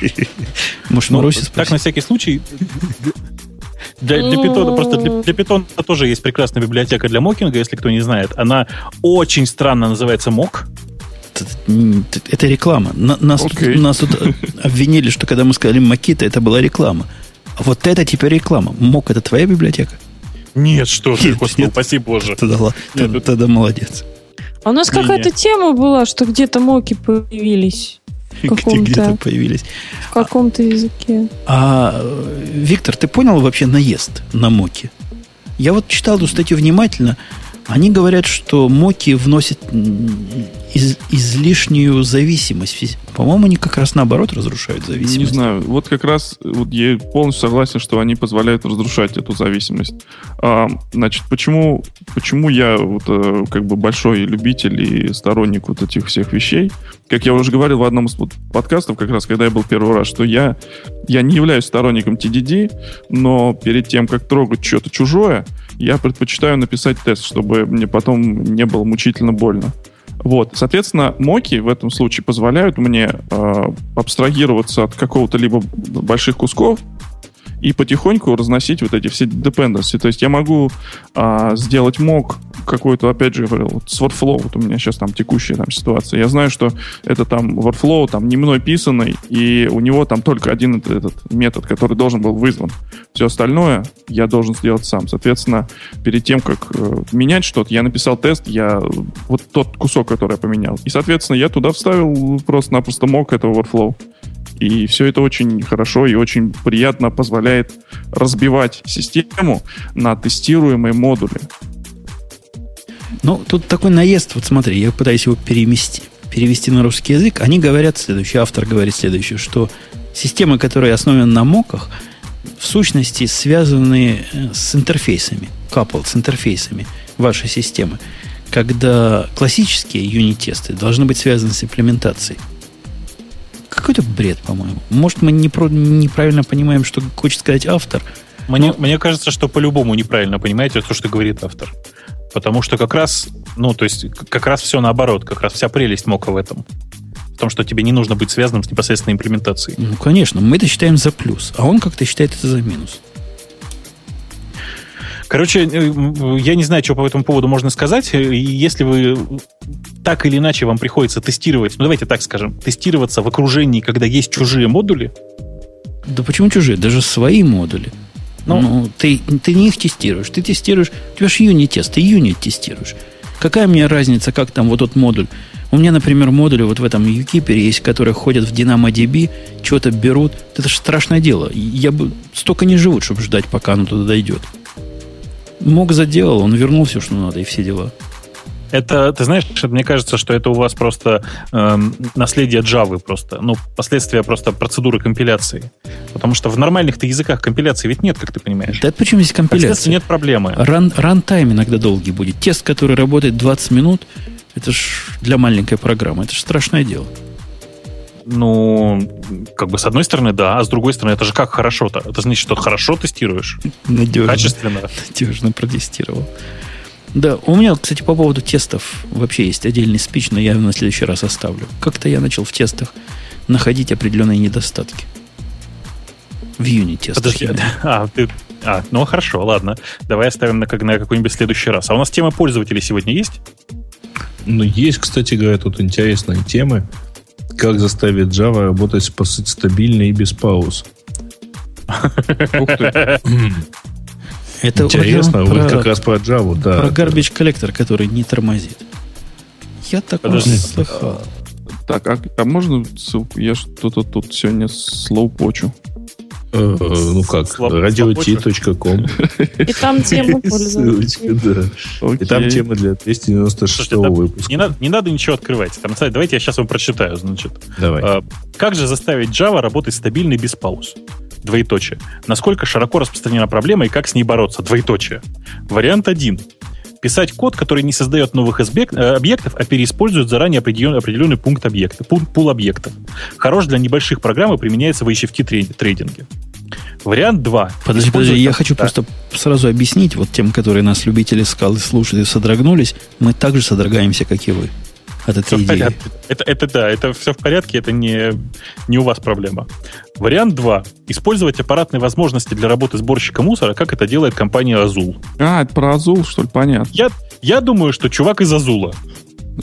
Окей. Okay. Ну, я, я не вижу другой причины, понимаете? Ну, я просто первое, что когда обычно говорят про low latency и малое количество пауз, это обычно либо Azul, либо как ее, Terracotta со своим Big Memory. Слушайте, ну давайте, давайте по-честному. Если вам нужен реал-тайм, не надо писать на Java. Я вам больше сейчас скажу, внимание. Если вам нужен реал-тайм, не надо писать на операционных системах, на которых работает все остальное. То есть... Ладно тебе, Бобук. Представляешь, вот тебе нужен реал-тайм, мне нужен реал-тайм каждый день. Я вообще не знаю, что ты под реал-таймом подразумеваешь, но мне, допустим, надо 5 миллисекунд latency. В твоем понимании это реал-тайм? А реал-тайм, он же не про это. Э, реал-тайм — это когда, у тебя, когда ты можешь гарантировать, какое, за какое время выполнится та или иная операция. Ну, давай я по-другому скажу. Ладно, у меня не жесткий реал-тайм. Мне надо 5 миллисекунд в среднем и 10 миллисекунд в пике. Ну нет, ты все-таки говоришь о low latency. Ты говоришь о низком времени отклика. Ну, это понятия, которые а близки, более-менее. Так, и я, собственно, к чему? Я к тому, что даже при вот том самом из коробки, ну, правильно настроенном garbage коллекторе и при достаточном количестве памяти вполне можно этого результата добиться. Блин, я даже не знаю, что сказать. Ну, Но это опять мне... вопрос о том, что людей таких, как э, Женя, становится все меньше и меньше, потому что гораздо проще купить железку, на которой уже не надо ничего делать, и просто башлять людям, которые будут эту железку сопровождать. Слушайте, скажите, а Нежели вот... разбираться в вопросе. Господа джависты, расскажите мне, а почему вымерли Java машины? В смысле, э, такие коробочки, которые умеют только Java выполнять и больше ничего? Так не вымерли. Все нормально есть. Есть мейнфрейм IBM, у которых отдельный джавайский процессор. Есть э, все, что называется EXA у Oracle.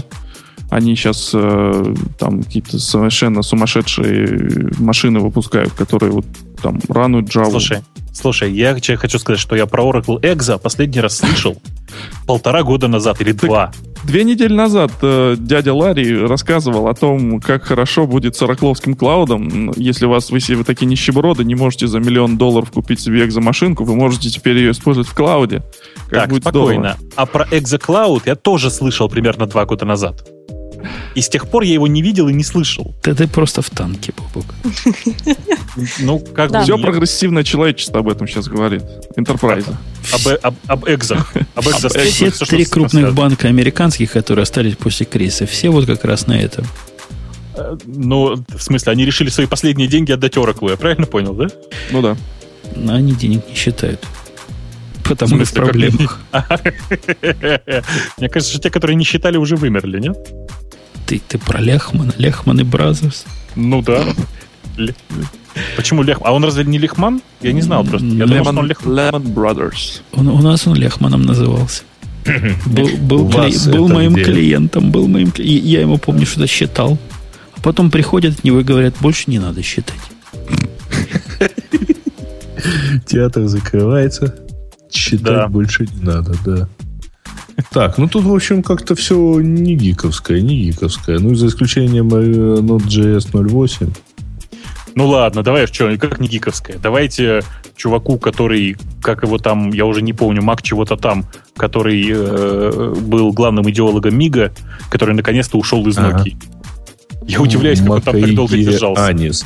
Кстати, э, буквально сегодня или вчера была новость про то, что а, запускаются какие-то там на базе Migo э, какие- какие-то смартфоны будут выпускаться. Вот А этой я- бывшей командой, которая только что э, смоталась. Но она не только что слома- смоталась, там половина команды ушла раньше, а сейчас сманила вторую половину, насколько я понимаю ситуацию. Я могу ошибаться. Вот. Э, И, ну, как бы нормально, что? Мне кажется, что это совершенно нормальная ситуация. Если платформу похоронили, то, конечно, нужно расходиться. Э, Я не понимаю, что он там так долго делал. Понимаешь? Ну, вообще, на- Ждал, нас тут надеялся. по-всякому провоцируют тему Java против скалы, Java 8 против скалы. Но это как даже не избиение младенцев. Это просто взять нерожденного ребенка и бить в живот матери. Неприлично. Хорошо, Ну, в смысле? Ты как-то Java 8 так еще- страшно сказал. Java 8 просто еще не вышло, а тут уже сравнивают с э, Production Ready скалой. Эх, Ну, Production Ready Scala это вообще само по себе смешно. Имейте в виду. да ладно, я, я на днях запустил проектище на скале. Прям проектище, понимаешь? Слушай, слушай, так, Женя, спокойно. Вообще-то я как бы человек, который эксплуатировал проект, написанный на Эйфеле. Поэтому ты меня сейчас ничем не можешь удивить. Причем написала проект девушка. Красоты необыкновенной. Ума редкого, но глупости великой. И это не я. И это не Маруся. Под моим чутким руководством использовала все возможности скалы, которые в книжке описаны. Страшно на этот код теперь взглянуть без, без противогаза. Ну вот теперь потихонечку пытаемся из него человека сделать. Но работает. Из кода. Из кода. Ну, конечно, трудно. Но мы попытаемся. Не, не, не, мы не будем обсуждать Java против скала, но это, это не серьезно. Ну, как, что тут можно обсуждать? Рано еще. Понятно. А, ну тогда давайте это, того, этого, в общем. Какого того этого? Ну, все остальное вроде бы как. Ну, не падение же процессингового центра Сбербанка обсуждать. Ну, лежал Ну, он два часа. Ну и что? О, Не, а вот эта штука у Орели... Я, сори, давай. Да-да-да, давай, потом. давай сначала ты, давай. Ты первый. Не, я просто тут увидел, что тут э, написано, Орели тестирует э, синхронизацию книг через Dropbox. Э, отличная штука, я уже начал пробовать. Оказывается, что у, э, как это называется, Pragmatic Bookshelf, тоже издательство, у них эта штука, говорят, давно тоже была. И все книжки на Dropbox пролетали автоматом А, после покупки. Вот у меня, у меня сейчас сложный вопрос, внимание, вот сосредоточься. А зачем? Ну, например, э, у меня, чтобы на iPad читать. То есть мне не всегда, например, синхронизировать через iTunes, а э, зайти сразу непосредственно с Dropbox, открыть ее а, на iPad. Ну, я так руками делаю, потому что, потому что это полезно, Бобук. Я не Вот. понимаю, что ты не понимаешь. А, А- если а тебе я прямо, не понимаю, а прямо я- провайдер это дает, Я чисто, я чисто вот ужаснуться. А Kindle для Amazon, для ай- iPad поставить, нет? Это Э, Я не всегда покупаю книги на Амазоне, я иногда покупаю на сайтах издательств, потому что на Амазоне есть только Kindle, а на сайтах издательства есть и Kindle, и iBooks, и PDF, поэтому это для меня это более удобный паттерн. и я тоже на Manning е много покупаю. Вот, и Manning. Так. А зачем тогда для этого, простите, использовать O'Reilly? Так, Я Dropbox. Dropbox. Dropbox. O'Reilly Не, и ва- не Dropbox. важно, не важно, что Орели. Если Мэннинг тоже такое сделал, было бы хорошо. то приходится в два А-а-а. клика это делать. Загрузить, а потом кинуть в Dropbox, понимаешь? Подождите, то есть вы до сих пор пользуетесь Safari для того, чтобы загружать файлы? Я правильно сейчас услышал вас, да? А чем еще можно? Ну, уже расскажи, расскажи, Я- чем ты нет, мне стыдно, конечно. Я, я просто беру iCap, который такой, знаете, э, full-featured бра- браузер для iPad. э, И просто все делаю с него. А и кто? iCab называется. iCab. iCab. Это один из самых Кэб старых это браузеров, как такси? как такси, да. У него такая, даже такой логотип с шашечками, чтобы не задавали вопрос, вам шашечки или ехать. А, Так вот, э, вообще таких браузеров дофига. И там, когда ты скачиваешь файл, ты, естественно, на него кликаешь, он тебе говорит, а тебе куда его положить? Вот есть пять программ, которые его поддерживают. Вот вам iBooks, вот вам GoodReader, для тополя, тебе куда? Так это и Тыкаешь Safari и может. Ну, Так так а в чем тогда проблема? Нет, В чем тогда проблема в том, что, например, надо помнить пароль для майнинг, для Rayleigh, для Pragmatic Bookshelf. А нужно помнить, чтобы зайти по, туда по HTTP и зайти в свой аккаунт и скачать эту книжку. А если книжка уже лежит в твоем Dropbox, то нужно зайти просто в Dropbox и кликнуть, и он откроет в чем угодно. Goodreader, iBooks, Kindle и т.п. Люто поддерживаю. Да. Потому что Пипец, вот как этот у вас всё One сложно. Password и у вас тоже, дорогой Бубук, для того, чтобы его запустить на iPad, это ж чудовищное телодвижение. Пароль ввести свой длинный, непробиваемый. Потом копии два поля сделать. Вернуться. Это страшное дело. Ты чего? Я Слушайте, ну я просто, я не знаю, я тащусь, как вы заныриваете, простите. То есть так- так- таких методов я еще дав- дав- дав- давно не видел. То есть, ну просто извращенцы, простите. То есть вместо того, чтобы поставить, вместо того, чтобы просто положить файл в Dropbox, а вам, по сути, вот это нужно было. Ну мы, да. мы так и делаем. То есть ну, нам приходится делать руками. Понимаешь, мы сейчас заходим с компьютера. Вот я и, и Витя одинаково делаем. Потому что с iPad это не- совершенно чудовищно. Заходим с компьютера на свой майнинг или на свой URL, выкачиваем файл, кладем в папочку Dropbox, потом она появляется в Goodreader или в чем там. Я в другом читаю. На AR называется. Русская программа. Поддерживаю русского производителя. Вот, и целое же дело. Почему вы просто не подключите аккаунт и все? Ну, э, как бы это сказать тебе? Предлагаю этим пренебречь и вальсируем. Как бы это... Да, по- понятно. Ну, вы поняли меня, да? А, Я просто пытаюсь посмотреть, есть ли там еще хоть одна тема, про которую можно было бы хоть что-то интересное сказать. Вообще, по-моему, я на вижу, удивление, на удивление, люди как-то не поняли, видимо, перенос, что первое число это гиковский. Я, я не понимаю, чего они не поняли, но они что-то явно не поняли. Там Слушайте, а- темы не, не гиковские совсем. Темы не гиковские совсем. Э, Да? Не совсем не гиковские? Я не знаю просто. Расширение интерпретатора Python для GIT компиляции фрагментов кода с помощью LLVM. Ну, это дов- довольно... Слушайте, знаете, есть хорошая тема, которая там на самом деле неправильно э, указана. Знаете, есть такой Ричард Фонтана. Это такой довольно известный в GPL-кругах чувак, э, который э, в свое время... Он, он, по-моему, до сих пор работает в Red Hat, если я не ошибаюсь. Который очень много бегал вокруг э, состояния э, GPL как такового и все хотел его улучшить. Он выбрал для себя хороший метод.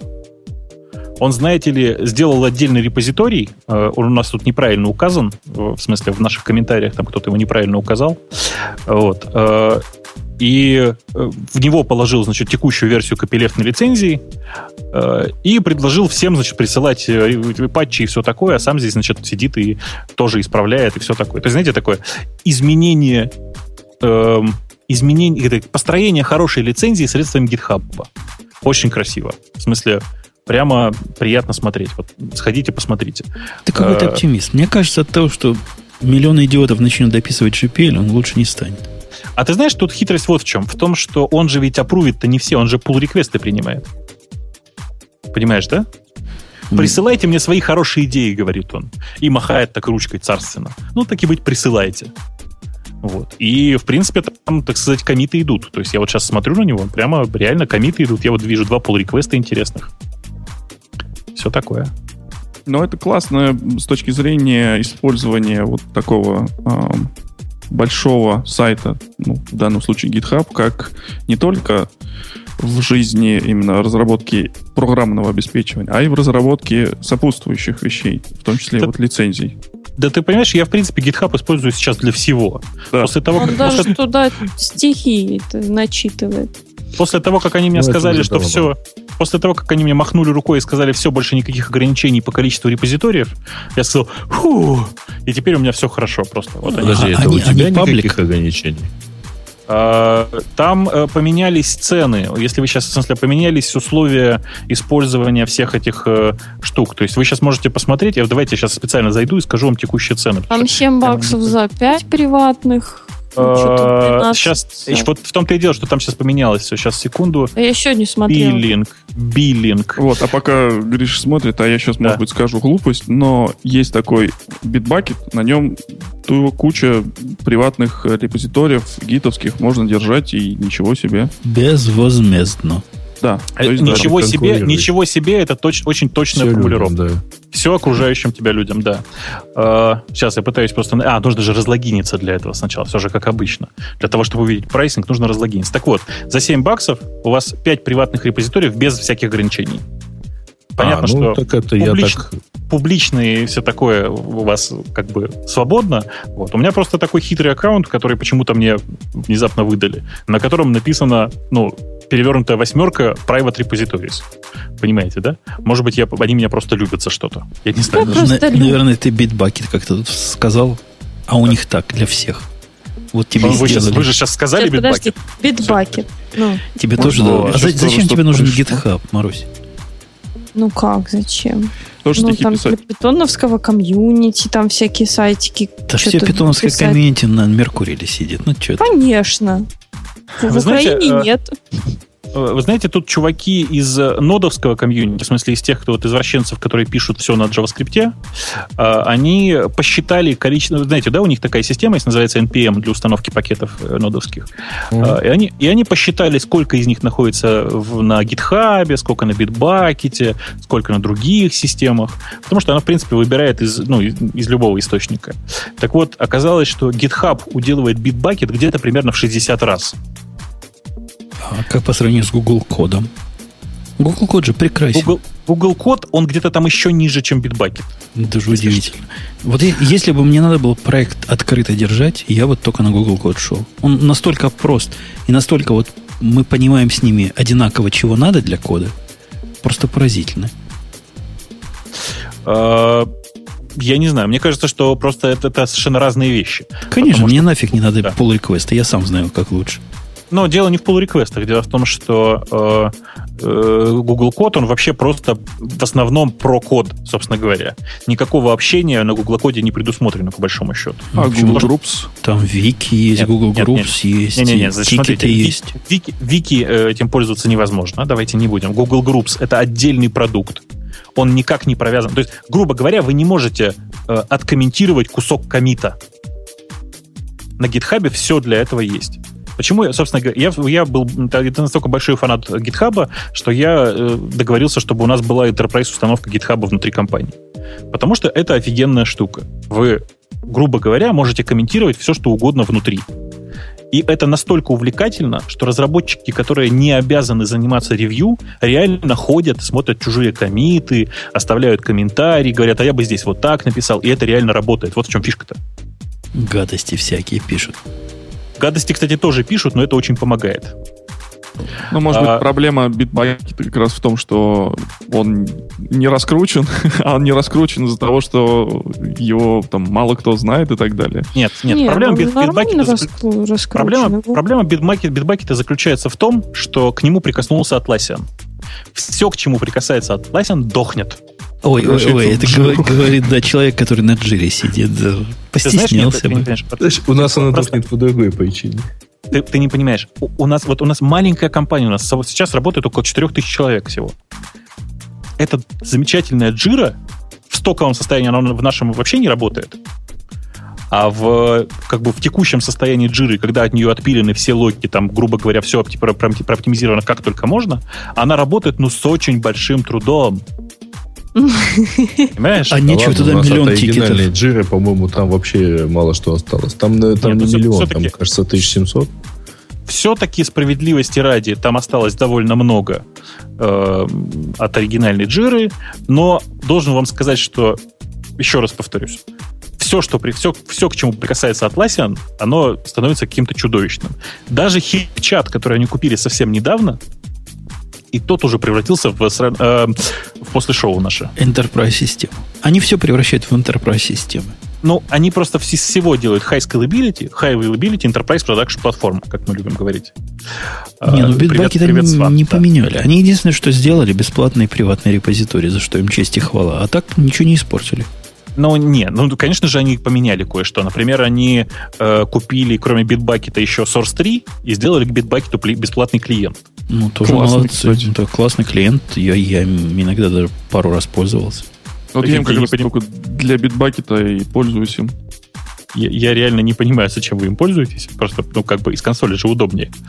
Ну, а... быстренько, знаешь, так глянуть разницу между этой и этой версией, там, чтобы сразу раз тебе и diff открылся тут же. А может и не открывать, если маленькие изменения он сам показывает. Не, полезно иногда бывает что-то. Ну, окей, полезно так полезно, просто мне кажется, что правда сейчас все, к чему прикасается битбакет, дохнет. Отлично. А, не Фу, блин, все, к чему прикасается Atlassian, дохнет, в том числе битбакет. А, кстати, Марусечка, скажи, пожалуйста, еще раз битбакет. Битбакет. Вот, там просто кто-то в чатике у нас писал, блин, Маринка сейчас так классно сказала битбакет. Почти как Лена говорила, iPad. iPad. I, Я iPad, себя iPad. iPad. iPad. Да. Да. iPad. Да. Ну что, ну что? будем, да. будем того, да? Ну да. Время будем того. того. Это... Что-то мы разошлись, как, как не, не в то, себе. Что во имя. Да. Это, это все, ты с непривычки. Это все из-за гостя. Да, а я плохо, плохо держал, а гость болтал анекдотами. Такая же ерунда в нашем подкасте. А у тебя тоже подкаст есть, можешь сказать даже название, мы разрешаем. Отлично. Э, подкаст «Разбор полетов». Во, и тоже про компьютеры. Ой, а там кошмар. Там два часа сплошного гиковского шоу каждую неделю. Поэтому кому не хватает, приходите. Извините, что я Не-не, ну ладно, гиковского шоу. Давай скажи честно. Там, там два часа сплошной джавы. Да? Ну да, в основном. Вот, вот. Все, кто любит high scalability, high availability, enterprise production платформ с уклоном в скалу, пожалуйста, у вас есть теперь куда пойти. Ну, наверное, с уклоном все-таки, наверное, больше в груве. я личный адепт просто груви, поэтому я на скалу другой человек. Но он мало об этом почему-то говорит в последнее ну, время. Сла- ну, слава богу. Ну, просто я, я правильно понимаю, что ты не такой извращенец, как Умпутун, и тебе нравится нормальный синтаксис? Да. Ну, потому что я как бы... И дикие тормоза. Тебе, наверное, очень нравятся дикие тормоза. А я его не использую в тех, в тех местах, где мне нужно все быстро. Так Бог про питон говорит. Как-то у меня нет зубов в труднодоступных местах, поэтому я не использую Groovy для тех мест, где мне нужна быстрая скорость. А я Groovy только для одного использую. Догадайся, для чего? А? Для ганта. Нормально. Диаграммы, которые... Это одежда. Не, не, другой. Это средство сборки. Не, я Groovy использую чисто для юнит-тестов. Вот я пишу, как раз используем Spock фреймворка и билды. То есть я использую Gradle, и там, там грувийский DSL. Слушайте, а как, как бы, вот я просто пытаюсь понять, как бы слово груви адекватно перевести на русский? Зажигательный, наверное, да? Есть группа такая, Грув Армада, например. А есть еще диджей Грув, вот еще давай стрелков. То есть Shark это вообще можно не вспоминать. Да, можно даже не вспоминать. Марусечка, мне кажется, что вот просто нам-то в чате подсказывают, я целиком согласен. Нужно провести специальный выпуск. Маринка и Лена садятся вместе и обсуждают, как использовать битбакет на iPad. На iPad, да.